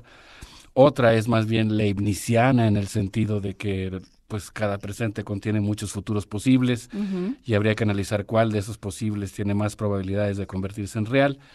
Pero yo creo que hay un sustrato cervantino en el espíritu de mundos posibles que tiene justamente que ver con un ejercicio que hacemos cotidianamente o una responsabilidad que hacemos todos los seres humanos que consiste en leer el mundo, interpretarlo y a veces pues, pues hace uno ciertas locuras, ¿no? Digamos, a veces no lo lee uno adecuadamente o lo lee uno demasiado bien, pero de una forma que no coincide con la forma en la que lo están leyendo Yo los creo demás. que eso sería lo más, eh, de las cosas más interesantes del Quijote, ¿no? Este hombre que duda todo el tiempo de lo que le dicen. Y yo creo que como, como postura ante el mundo puede uno terminar loco, ¿no? Puede uno terminar, este enfermo y loco, que fue lo que le pasó al Quijote, que es, es el final del Quijote es estremecedor. Pero, pero bueno, siempre esta idea de yo tengo una visión del mundo y otra visión de lo que puede ser el mundo y de lo que estoy interpretando ante eso que se me, que se me pone enfrente, independientemente de lo que tú me digas, ¿no? Tú me dices, no, no, eso es un, eh, eso es un vacín para un, para, eh, para un barbero, ¿no? Eso es pues una tarja para un barbero. No, no, no. Esto es el yelmo de Mambrino y me lo voy a poner en la cabeza y entonces eso me va a dar poderes. Y, y es la, el ejercicio que, por ejemplo, hacen los niños todo el tiempo. ¿no? Tú me estás diciendo que esto es esto, pero yo me imagino 18 cosas distintas y son posibles porque dentro de mi mundo eso tiene sentido. Y eso es lo que hace el Quijote todo el tiempo y, y es el ejercicio que plantea. Estar jugando con la realidad todo el tiempo, es lo que propone Cervantes. Claro, es que la realidad de alguna manera podríamos decir que es el significante, pero nosotros tenemos que ponerle el significado. Y eso implica pues esta necesidad de investirlo de algo. Hay muchas interpretaciones del Quijote, obviamente, ¿no? Eh, Hace siglos que estamos leyendo esa obra entre, entre muchos. Y pues eh, hay, hay muchas eh, interpretaciones, por ejemplo, de la relación entre el Quijote y Sancho Panza. Eh, una que pues es muy común, creo que es la que tenía León Felipe, por ejemplo, ¿no? Que decía que pues eh, digamos que el, Quijote es el lado espiritual, un poco soñador, idealista, eh, y Sancho Panza es más bien la visión terrena, no sé si decir pragmática, pero muy de este mundo, ¿no? Un poco, por ejemplo, pensando en la disociación entre la academia y el sentido común. Es una lectura interesante. A mí, a mí hay una que me gusta mucho, creo que es más personal, aunque por ahí los lacanianos, Zizek y ellos de repente la plantean, pero a mí algo que me impresiona mucho del Quijote es esta capacidad que tiene de investir las cosas proyectando sus propios deseos, ¿no? De ver el mundo conforme eh, sus propios anhelos. Y eso hace que invista a las cosas, a los objetos y a las personas de cosas fantásticas. A veces eso lo hace un ser fantástico. Yo conozco varios investigadores con un espíritu quijotesco en el mejor sentido de la palabra, pero hay, hay, eh, bueno, hay otras que también son interesantes. Y hay, hay, una que me gusta mucho, que es la que hace Michel Foucault en Las Palabras y las Cosas. A mí Las. Palabras y las Cosas es un texto que me fascina porque, pues entre otras cosas, plantea cómo es que se estructura la reja disciplinaria en la transición del periodo barroco al periodo moderno. Y yo creo que ese concepto nos permite entender que muchos de los problemas complejos que abordamos se producen justamente en los intersticios entre una disciplina y otra, lo cual nos obliga a practicar la disciplina y a fomentar la- el planteamiento y la resolución de problemas complejos. Pero hay algo que él dice en las palabras y las cosas sobre el Quijote que a mí me encanta. Él dice que probablemente el Quijote eh, acostumbra a leer el mundo con un punto de vista medieval, mientras el mundo se ha vuelto moderno y secular. Y a mí siempre me ha parecido que esa es una perfecta alegoría de lo que hacemos los académicos cuando tratamos de entender la realidad. Por eso pienso que Mundos Posibles, como quizá todo trabajo académico, tiene ese espíritu quijotesco, porque el mundo cambia muy rápidamente. Pensemos todos los acontecimientos y grandes transformaciones que han ocurrido, por ejemplo, desde que empezamos la sección, Claro. y la enorme dificultad que tenemos los académicos y el autor de Mundos Posibles para tratar de alcanzar al mundo que va cabalgando mucho más a prisa que nosotros. Incluso en la invención del lenguaje tenemos muchas dificultades para, para alcanzar al mundo, digamos, ¿no? Siempre vamos un poco quijotescamente con una visión tres o cuatro segundos o meses retrasada respecto a lo que está pasando en el mundo. ¿no? Casi al principio de la novela, eh, Alonso Quijano, eh, en el momento en que pues, el desvelo, la falta de comida y la lectura de los libros de caballería le vuelve están loco. provocando la locura, eh, menciona que habrá un momento, es, es cuando él mismo se está nombrando a sí mismo caballero, que habrá un momento en que las hazañas del Quijote de la Mancha serán recordadas en tapices, vajillas, leyendas, cuentos. Y creo que esa es una de las imágenes del Quijote que es más entrañable, ¿no? La idea de que a pesar de lo maltratados y apaleados que son el Quijote y Sancho Panza en repetidas ocasiones, logran mantenerse, logran eh, conservar su dignidad y convertirse justamente en personajes entrañables. Fíjate, por ejemplo, en el, en el Museo Cervantino, eh, yo, yo antes me preguntaba por qué podría ser tan interesante el ver las representaciones del Quijote, pero cuando asistí al, al museo vi una imagen, eh, no recuerdo ahora el nombre del pintor, pero que me impresionó mucho. Es, es- es- está basada en la fantasía porque creo que Miguel de Cervantes se la pasó bastante bien en Argelia y además ahora los argelinos lo reivindican como su huésped distinguido, ¿no? Casi como si le hubieran dado una beca Pero si le quitaron para una escribir mano. la novela. Pero el hecho es que esta pintura lo recrea metido en una jaula, a Cervantes. Y, y a mí siempre me ha impresionado poderosamente esa imagen de un hombre enjaulado como un animal, eh, masticando mentalmente la gran novela moderna, ¿no? la gran novela eh, del español. Y, y- y eso me parece que es como una imagen extraordinariamente quijotesca de la invencibilidad de la libertad humana, al menos en el plano de lo simbólico. Sobre todo en, ese momento en el que no se concebía así, tan terrenal, tan de todos los días, eh, pues la narrativa. Pero yo quería proponerte también que habláramos de un aspecto particular, quizá de una imagen quijotesca, sin investir a la persona que voy a mencionar con poderes tan Con extraordinarios, yelmos, con pero, yelmos de mambrino. pero sí reconociendo que, que lo que ha hecho es una hazaña en el contar. Quisiera yo eh, comentarle a nuestros amigos de Primer Movimiento que la semana pasada que tuve el honor y el privilegio de estar en Colombia, me tocó estar allá en el momento en el que la Fundación Gabriel García Márquez decidió otorgarle el premio en, la, en el género de cobertura a Carmen Aristegui por su trabajo sobre la Casa Blanca. Y el premio es muy interesante porque según el periódico El Nuevo Siglo de Colombia anunció en su nota Arranca Premio Gabriel García Márquez hace unos meses que el certamen se planteó preguntas muy importantes en relación a este tema del contar. Tampoco me estoy yendo a un tema completamente extraño. Nosotros vivimos en español y recurrimos al Quijote como un gran contador de historias. Y los periodistas son o somos contadores de historias. El premio se propuso eh, preguntarse, entre otras cosas, por ejemplo, si existe una manera de vivir a tope con la realidad y eh, si eso implica aprender a contar las cosas de una cierta manera. Eh, en este premio se preguntaron los jueces cómo se cuentan las mejores historias. ¿Cuáles serían las mejores historias periodísticas que se cuentan en el mundo en el que vivimos? ¿Cómo aprovechar los libros periodísticos para relatar una historia que sobrepase los límites de un diario? ¿Cómo organizar una redacción digital? ¿Cómo abordar temas complejos como la corrupción? Bueno, pues este jurado que hace unos meses anunciaba eh, el premio, eh, pues decidió finalmente otorgarle el premio eh, Gabriel García Márquez a Carmen Aristegui por el tema de la Casa Blanca. Y esto fue un acto muy importante en un sentido cultural, literario, periodístico, político, porque recibió el respaldo de periodistas de toda América Latina que decidieron considerar su trabajo como un ejemplo del periodismo latinoamericano y de las formas de contar, ahora no ya las novelas de caballería, sino los grandes acontecimientos del mundo contemporáneo. Eh, en esta, eh, quisiera citar el trabajo de Julio César Guzmán, que se llama La Odisea de meterse con la Casa Blanca, que fue publicada en el periódico colombiano El Tiempo el primero de octubre de 2015. En este texto, el autor señala que los periodistas latinoamericanos otorgaron el premio Gabriel García Márquez a Carmen Aristegui en la categoría de cobertura por el reportaje sobre la Casa Blanca, en el cual denuncia que la Casa de las Lomas está a nombre del contratista que prosperó durante la administración de Enrique Peña Nieto como gobernador y ahora como presidente. La nota publicada en este diario, que tiene más bien una línea conservadora, señaló que Juan Armando Hinojosa Cantú ganó el concurso para el tren bala México-Querétaro y se le otorgó sin concurso la concesión para construir el hangar presidencial. Esto es conocido de los mexicanos, pero me llamó la atención que ahora los diarios colombianos, y particularmente este que estoy citando, lo mencionara.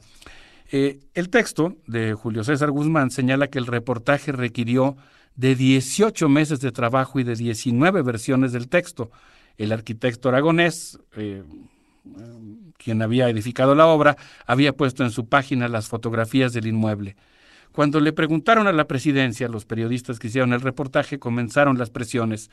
Dice aquí eh, Julio César Guzmán, eh, en una cita de Carmen de Daniel Izárraga, que fue el encargado del equipo de investigación.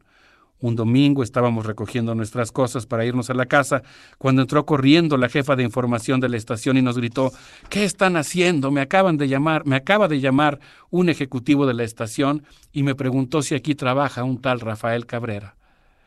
La nota, por cierto, citada en el periódico, eh, publicada en el periódico El Tiempo, comienza cuando Cabrera se encuentra en la fila del supermercado. Que esa historia es, es realmente decir, la percepción que me están contando a lo mejor no es tan cierta. O sea, es poner en duda la percepción, es poner en duda el decir de los otros, que es lo que hace Quijote todo el tiempo. Claro, ¿no? Y aquí es muy interesante porque lo que está planteando es que, a final de cuentas, eh, esta curiosidad, eh, aunada a un gran profesionalismo, es el que lleva a hacer una investigación que se considera desde muchos eh, puntos de vista ejemplar, sobre todo porque no se basó en filtraciones, fuentes inconfesables, informaciones oscuras, sino que documentó el paso a paso de su elaboración y según Carmen Aristegui en entrevista con este autor que he mencionado, incluso ameritó un reportaje sobre el reportaje para dejar clara la procedencia de la información.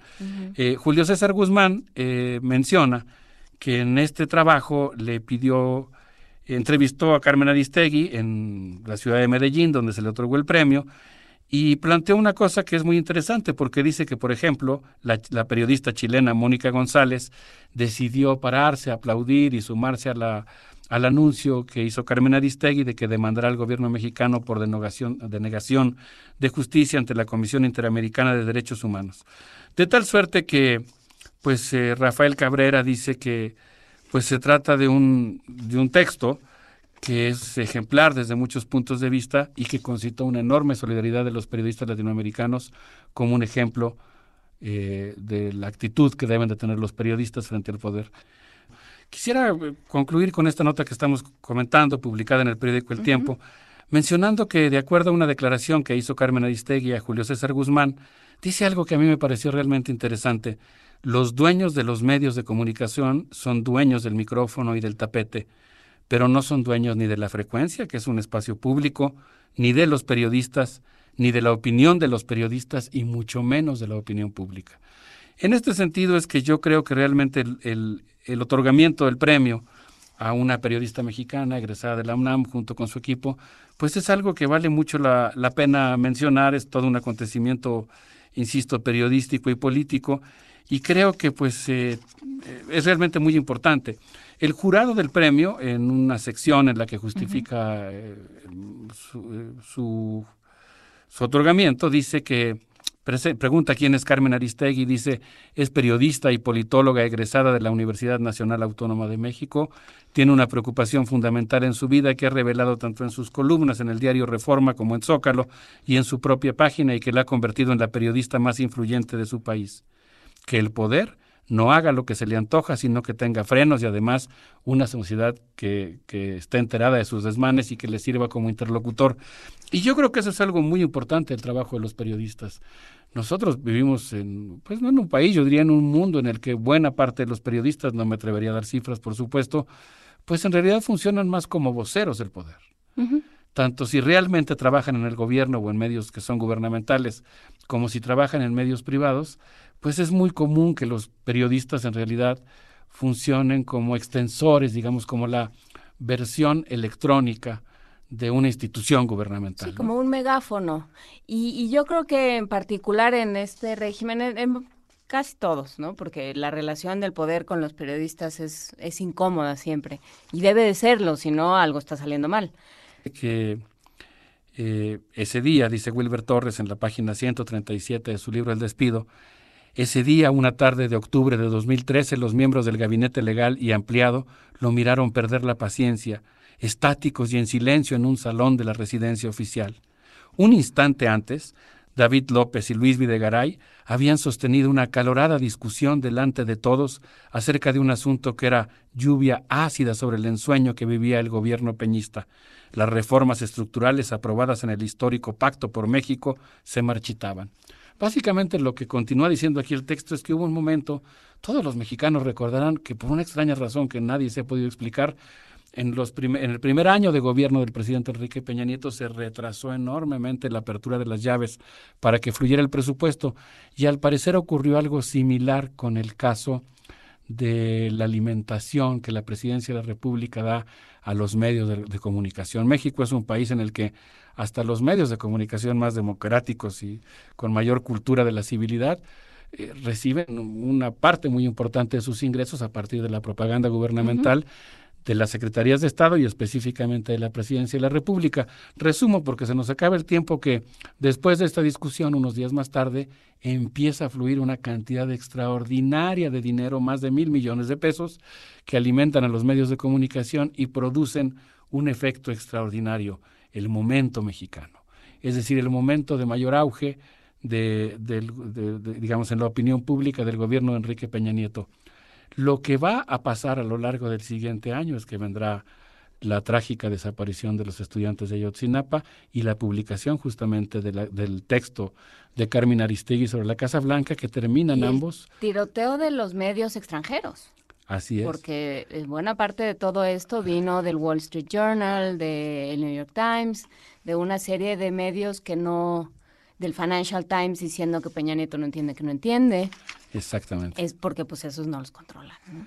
Sí, y entonces creo que en ese contexto, en este contexto que estaba, digamos, hipnotizando a la sociedad mexicana uh -huh. a partir de los caudales de dinero que alimentaban los instrumentos de formación pública, que son los medios de comunicación, que por eso es tan importante estar en ellos, hacer trabajo crítico, hacer ciudadanía, uh -huh. defender el rigor científico. Dar lata. Eh, dar lata, eh, tener sentido del humor, que es una forma de burlarse del poder, que es muy importante. Yo quisiera cerrar nuestro comentario en este, en este aspecto diciendo que en, la, en una entrevista hecha a Carmen Aristegui, ella señala que tenemos una tarea importante en cuanto a la corrupción se trata. No todas nuestras denuncias terminan en casos judiciales, pero a veces sí.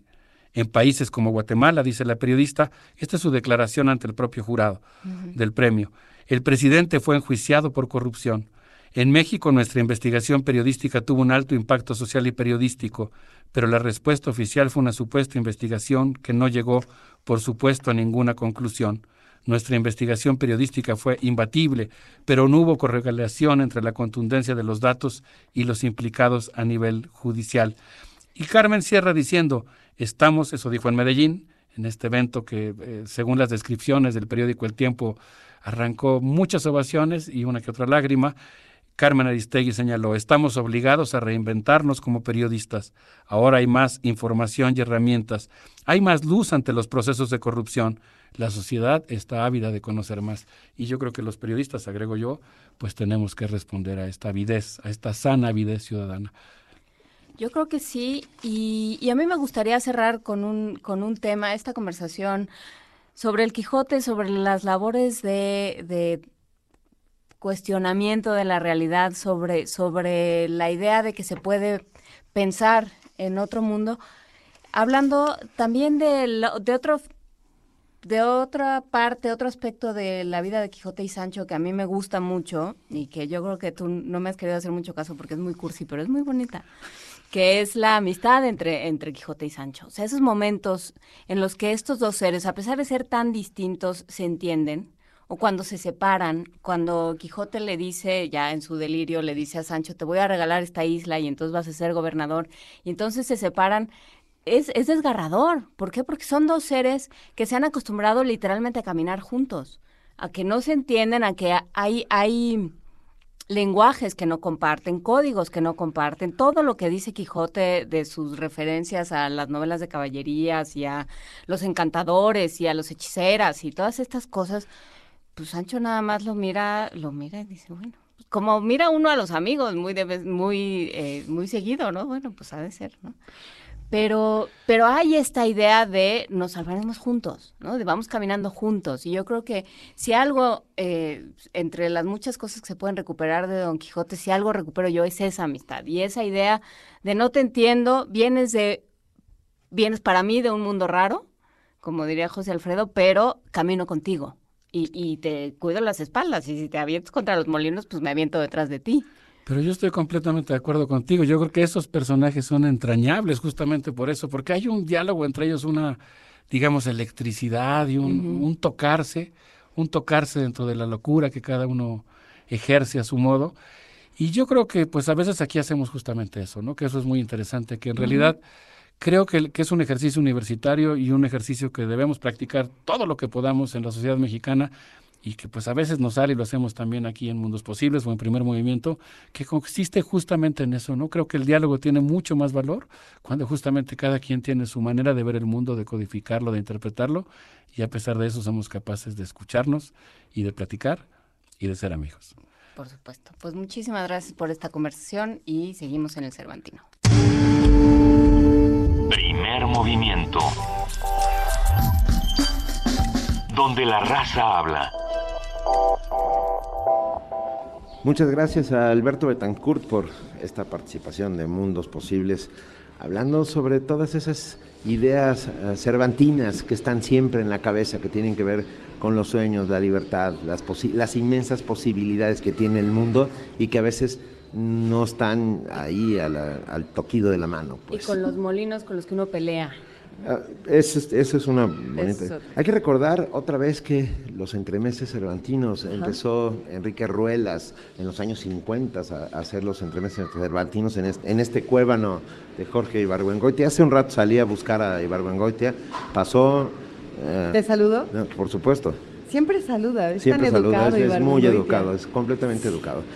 Para seguir hablando de todo esto, de lo que significa el Festival Internacional Cervantino, este espíritu que hay en las calles, este espíritu que ronda por los teatros, que es un espíritu libertario y, democrático, sin lugar a dudas, ah, está con nosotros y lo agradecemos inmensamente Jorge Volpi, escritor y director general del Festival Internacional Cervantino, que nos hizo favor de llegar hasta aquí a- al Teatro Juárez para compartir la mesa con nosotros. Jorge, gracias. Encantado de estar con ustedes aquí en el primer movimiento.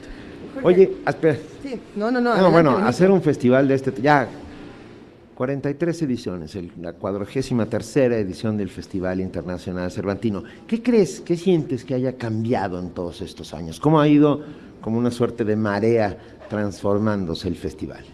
Bueno, creo que lo más importante del festival es justamente llegar a esta edición 43, que se haya institucionalizado de una manera realmente tan sólida y hasta convertirse desde hace ya muchos años uno de los festivales más grandes e importantes del mundo, seguramente el más grande e importante en su género de todo el continente americano. Eh, y ello pues, se debe sobre todo a la manera como la sociedad de Guanajuato en primera instancia, pero como México, eh, lograron darse cuenta de la relevancia de un festival de esta naturaleza. Empieza, como sabemos, en el momento en el que el presidente Echeverría quiere crear un festival internacional y viendo la tradición de los entremeses cervantinos que se llevaban a cabo aquí en Guanajuato, es una ciudad hermosísima, eh, le da ese impulso. Posteriormente se consolida ya cuando en el sexenio de José López Portillo, doña Carmen le da un presupuesto realmente enorme y hace que vengan algunos de los mejores artistas del planeta compitiendo realmente en esos momentos que era la intención que ellos tenían con el Festival de Salzburgo, por ejemplo. Desde entonces, desde luego, el festival ha tenido presupuestos cambiantes que han tenido que ver también pues, con los vaivenes económicos, pero pese a ello, y pese también a alternancias políticas eh, que en el estado de Guanajuato han sido muy claras, ha habido gobernadores y alcaldes tanto del PRI como del PAN, pese a ello se logró que se convirtiera en una institución de la que todos nos sentimos orgullosos. Creo que solo la Feria del Libro de Guadalajara y el Festival Cervantino han conseguido este nivel de relevancia internacional y de institucionalización que permiten que si bien el festival quizá no sea del todo conocido por el público de otras latitudes, todos los artistas del mundo quieren venir al festival. Nos encontramos eso año con año conforme vamos haciendo la programación Eh, prácticamente a todos los artistas que invitamos tienen ganas de venir al festival, a veces se logra, a veces no, por razones de agenda o de presupuestos, pero todos lo conocen precisamente por esta tradición ganada a lo largo de estos 43 años. Este es tu tercer año. Mi eh, tercer año como director. Cuéntanos, ¿cómo estaba, digamos, eh, el Cervantino hace tres años y cómo, cómo sientes que ha llegado a, a esta 43? Este es un- mi tercer año como director, pero también fue mi primer trabajo en la vida.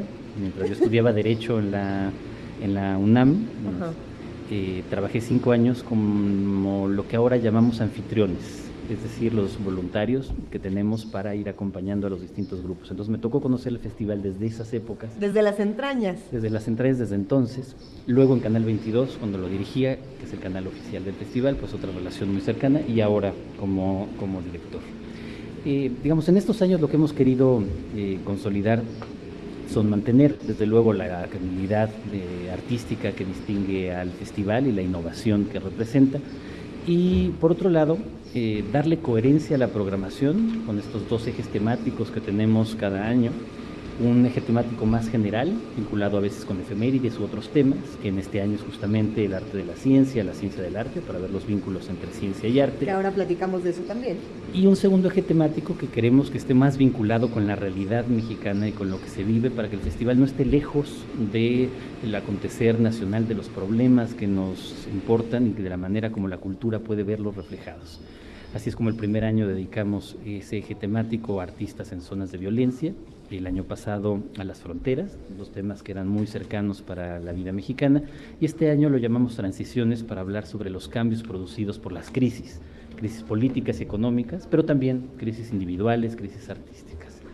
Ese es uno de los puntos que han cambiado, digamos, en estos años. El segundo es darle una enorme relevancia al programa que llamamos Cervantino para Todos, programa social y pedagógico del festival, para que el impacto social del festival sea mucho mayor, sobre todo en el estado de Guanajuato, con distintos programas, eh, el que llamamos Cervantino la Comunidad, donde artistas que vienen al festival los hacemos ir a comunidades alejadas o, con una desventaja social importante, asilos, escuelas, hospitales, cárceles. Una comunidad del Cervantino donde de esas mismas comunidades los traemos aquí a Guanajuato Capital para que vengan a los teatros a veces por primera vez en su vida a ver algún espectáculo.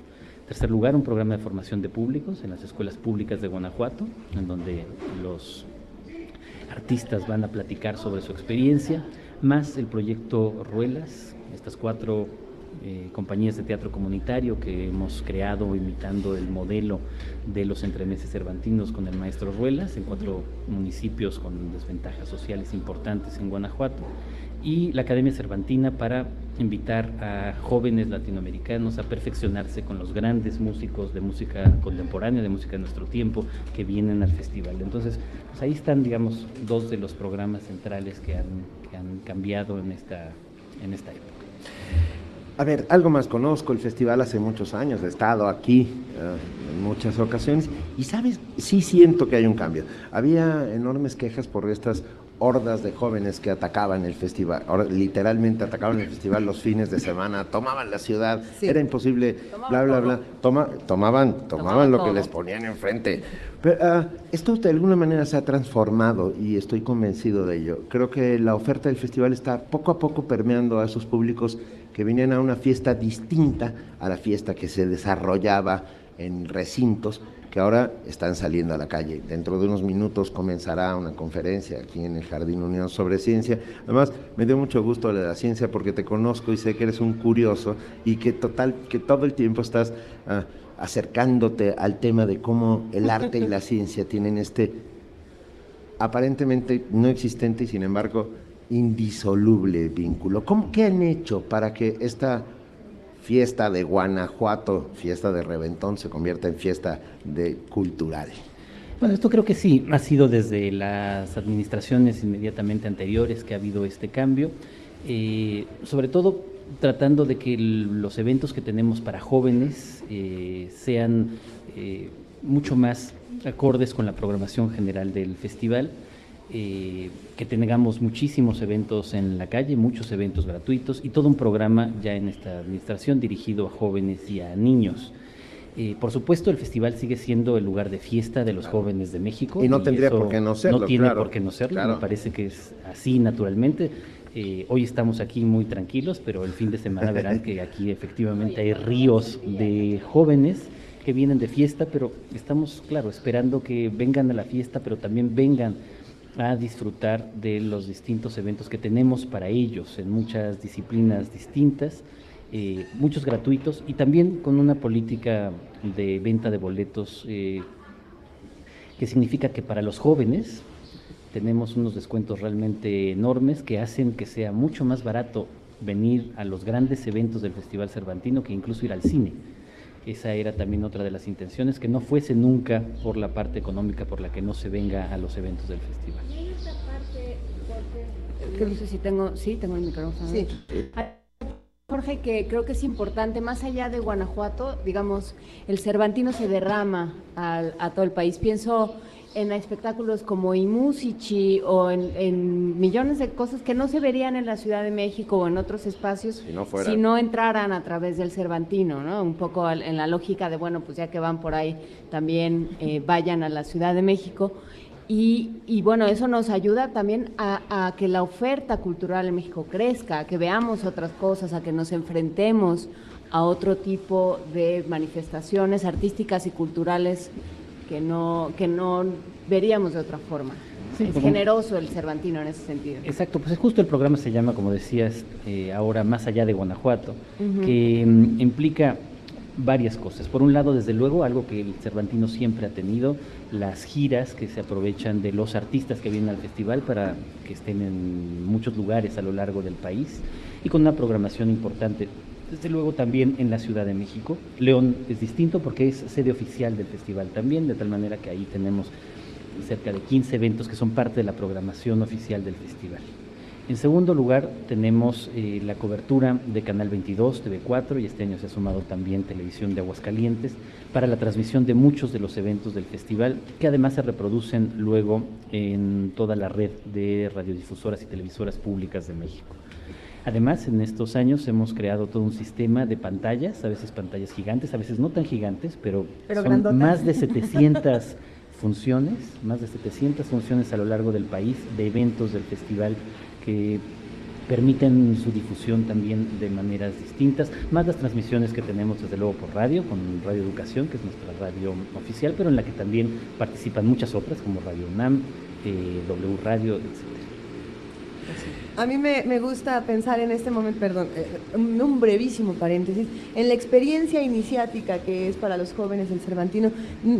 De- en, en términos artísticos, eh, creo que un, primer momento en el que uno toma la decisión de agarrar las maletas, nos vamos a Guanajuato, a, a los que te gusta, a los 15 años, 16 años, y venir por primera vez a, otra ciudad y tener toda esta experiencia tan rica es algo fundamental. Y, pensando en eso, ¿qué, espectáculo, eh, Jorge, le recomiendas a los jóvenes, a, los, a los que quieren tener esa experiencia iniciática, que creas que va a llegar a, a- sus fibras? Bueno, desde luego creo que habrá para, eh, para ese público eventos fantásticos que tenemos en el lugar emblemático del Festival Cervantino junto con este Teatro Juárez, que es la Lóndiga, la explanada de la Lóndiga.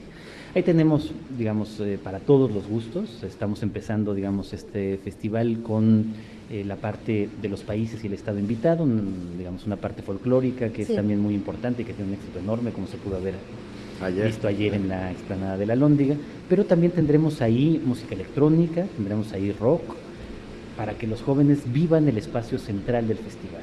Además tenemos en Pastitos eventos de calle, que son también muy atractivos para los jóvenes, que también en esa primera experiencia.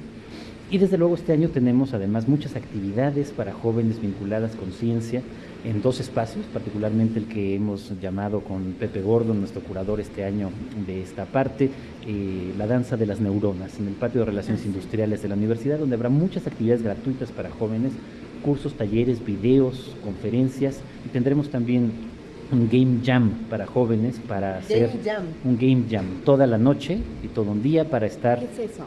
Hacien- Perdón. se reúnen todos los jóvenes para hacer videojuegos. En este caso, videojuegos que vinculen ciencia y arte. ¡Wow! Yo estoy... Toda la noche. desde que empezaste a hablar estoy pensando en Terencio, en la lógica de nada de lo humano me es ajeno. Ah, sin duda el Festival Internacional Cervantino brinda esa posibilidad de ver todo lo humano. Ah, hoy la danza china presentando a Espartaco, que es una, es una mezcla eh, increíble, que solo se puede ver aquí. Ah, ese montón de cosas que convierten durante estos... Eh, luminosos días eh, guanajuatenses al Festival Internacional Cervantino en una suerte de faro, en donde tú te pones en el centro y puedes mirar el mundo. Yo creo que esa es una enorme posibilidad. Exacto, y me parece muy, muy bonito que lo digas así, Benito. Eh, efectivamente, es una especie de ventana a México y al mundo a través del arte de, el centro del festival está en teatro, música y danza, pero se complementa desde luego también con artes plásticas, con literatura, con cine, con lo que significa tener prácticamente artistas de todas las disciplinas conviviendo aquí en el festival, mostrando lo más reciente de lo que se está haciendo, la manera más innovadora y vinculándolo además este año también con grandísimos científicos que nos acompañarán en estos días. Jorge Volpi, director general del Festival Internacional Cervantino, gracias por recibirnos. No solo eso, gracias por dejarnos estar en este privilegiado espacio del Teatro y por Juárez. Darnos comida, techo y, sustento, y por darnos comida y sustento y cama. muchísimas gracias. De verdad, eh, les deseamos siempre un inmenso, inmenso éxito y que el Festival Internacional Cervantino siga siendo esta señera muestra de que la cultura sirve para muchas cosas, pero sobre todo para poder seguir haciéndonos preguntas. Efectivamente, y para tener una, crítica del mundo a través del arte. Gracias, Jorge Volpi. Mucho éxito, muchas felicidades. Y nos vamos a despedir con un audio de una especie de postal sonora de la inauguración para que tengan una probadita de cómo fue. Esto es El Son de la Negra y le agradecemos a Vania Nuche que ayer lo grabó. Esto fue gracias a todos los que fueron hicieron posible, sí, digo, gracias a todos los que están ahí haciendo comunidad todos los días con nosotros, gracias al Festival Internacional Cervantino, gracias Luisa Iglesias, un placer. Gracias, querido Benito Taibo. Gracias, Juana Inés de ESA. Gracias, Luisa Benito y todos los que nos escuchan. Esto fue Primer Movimiento. El mundo desde la universidad.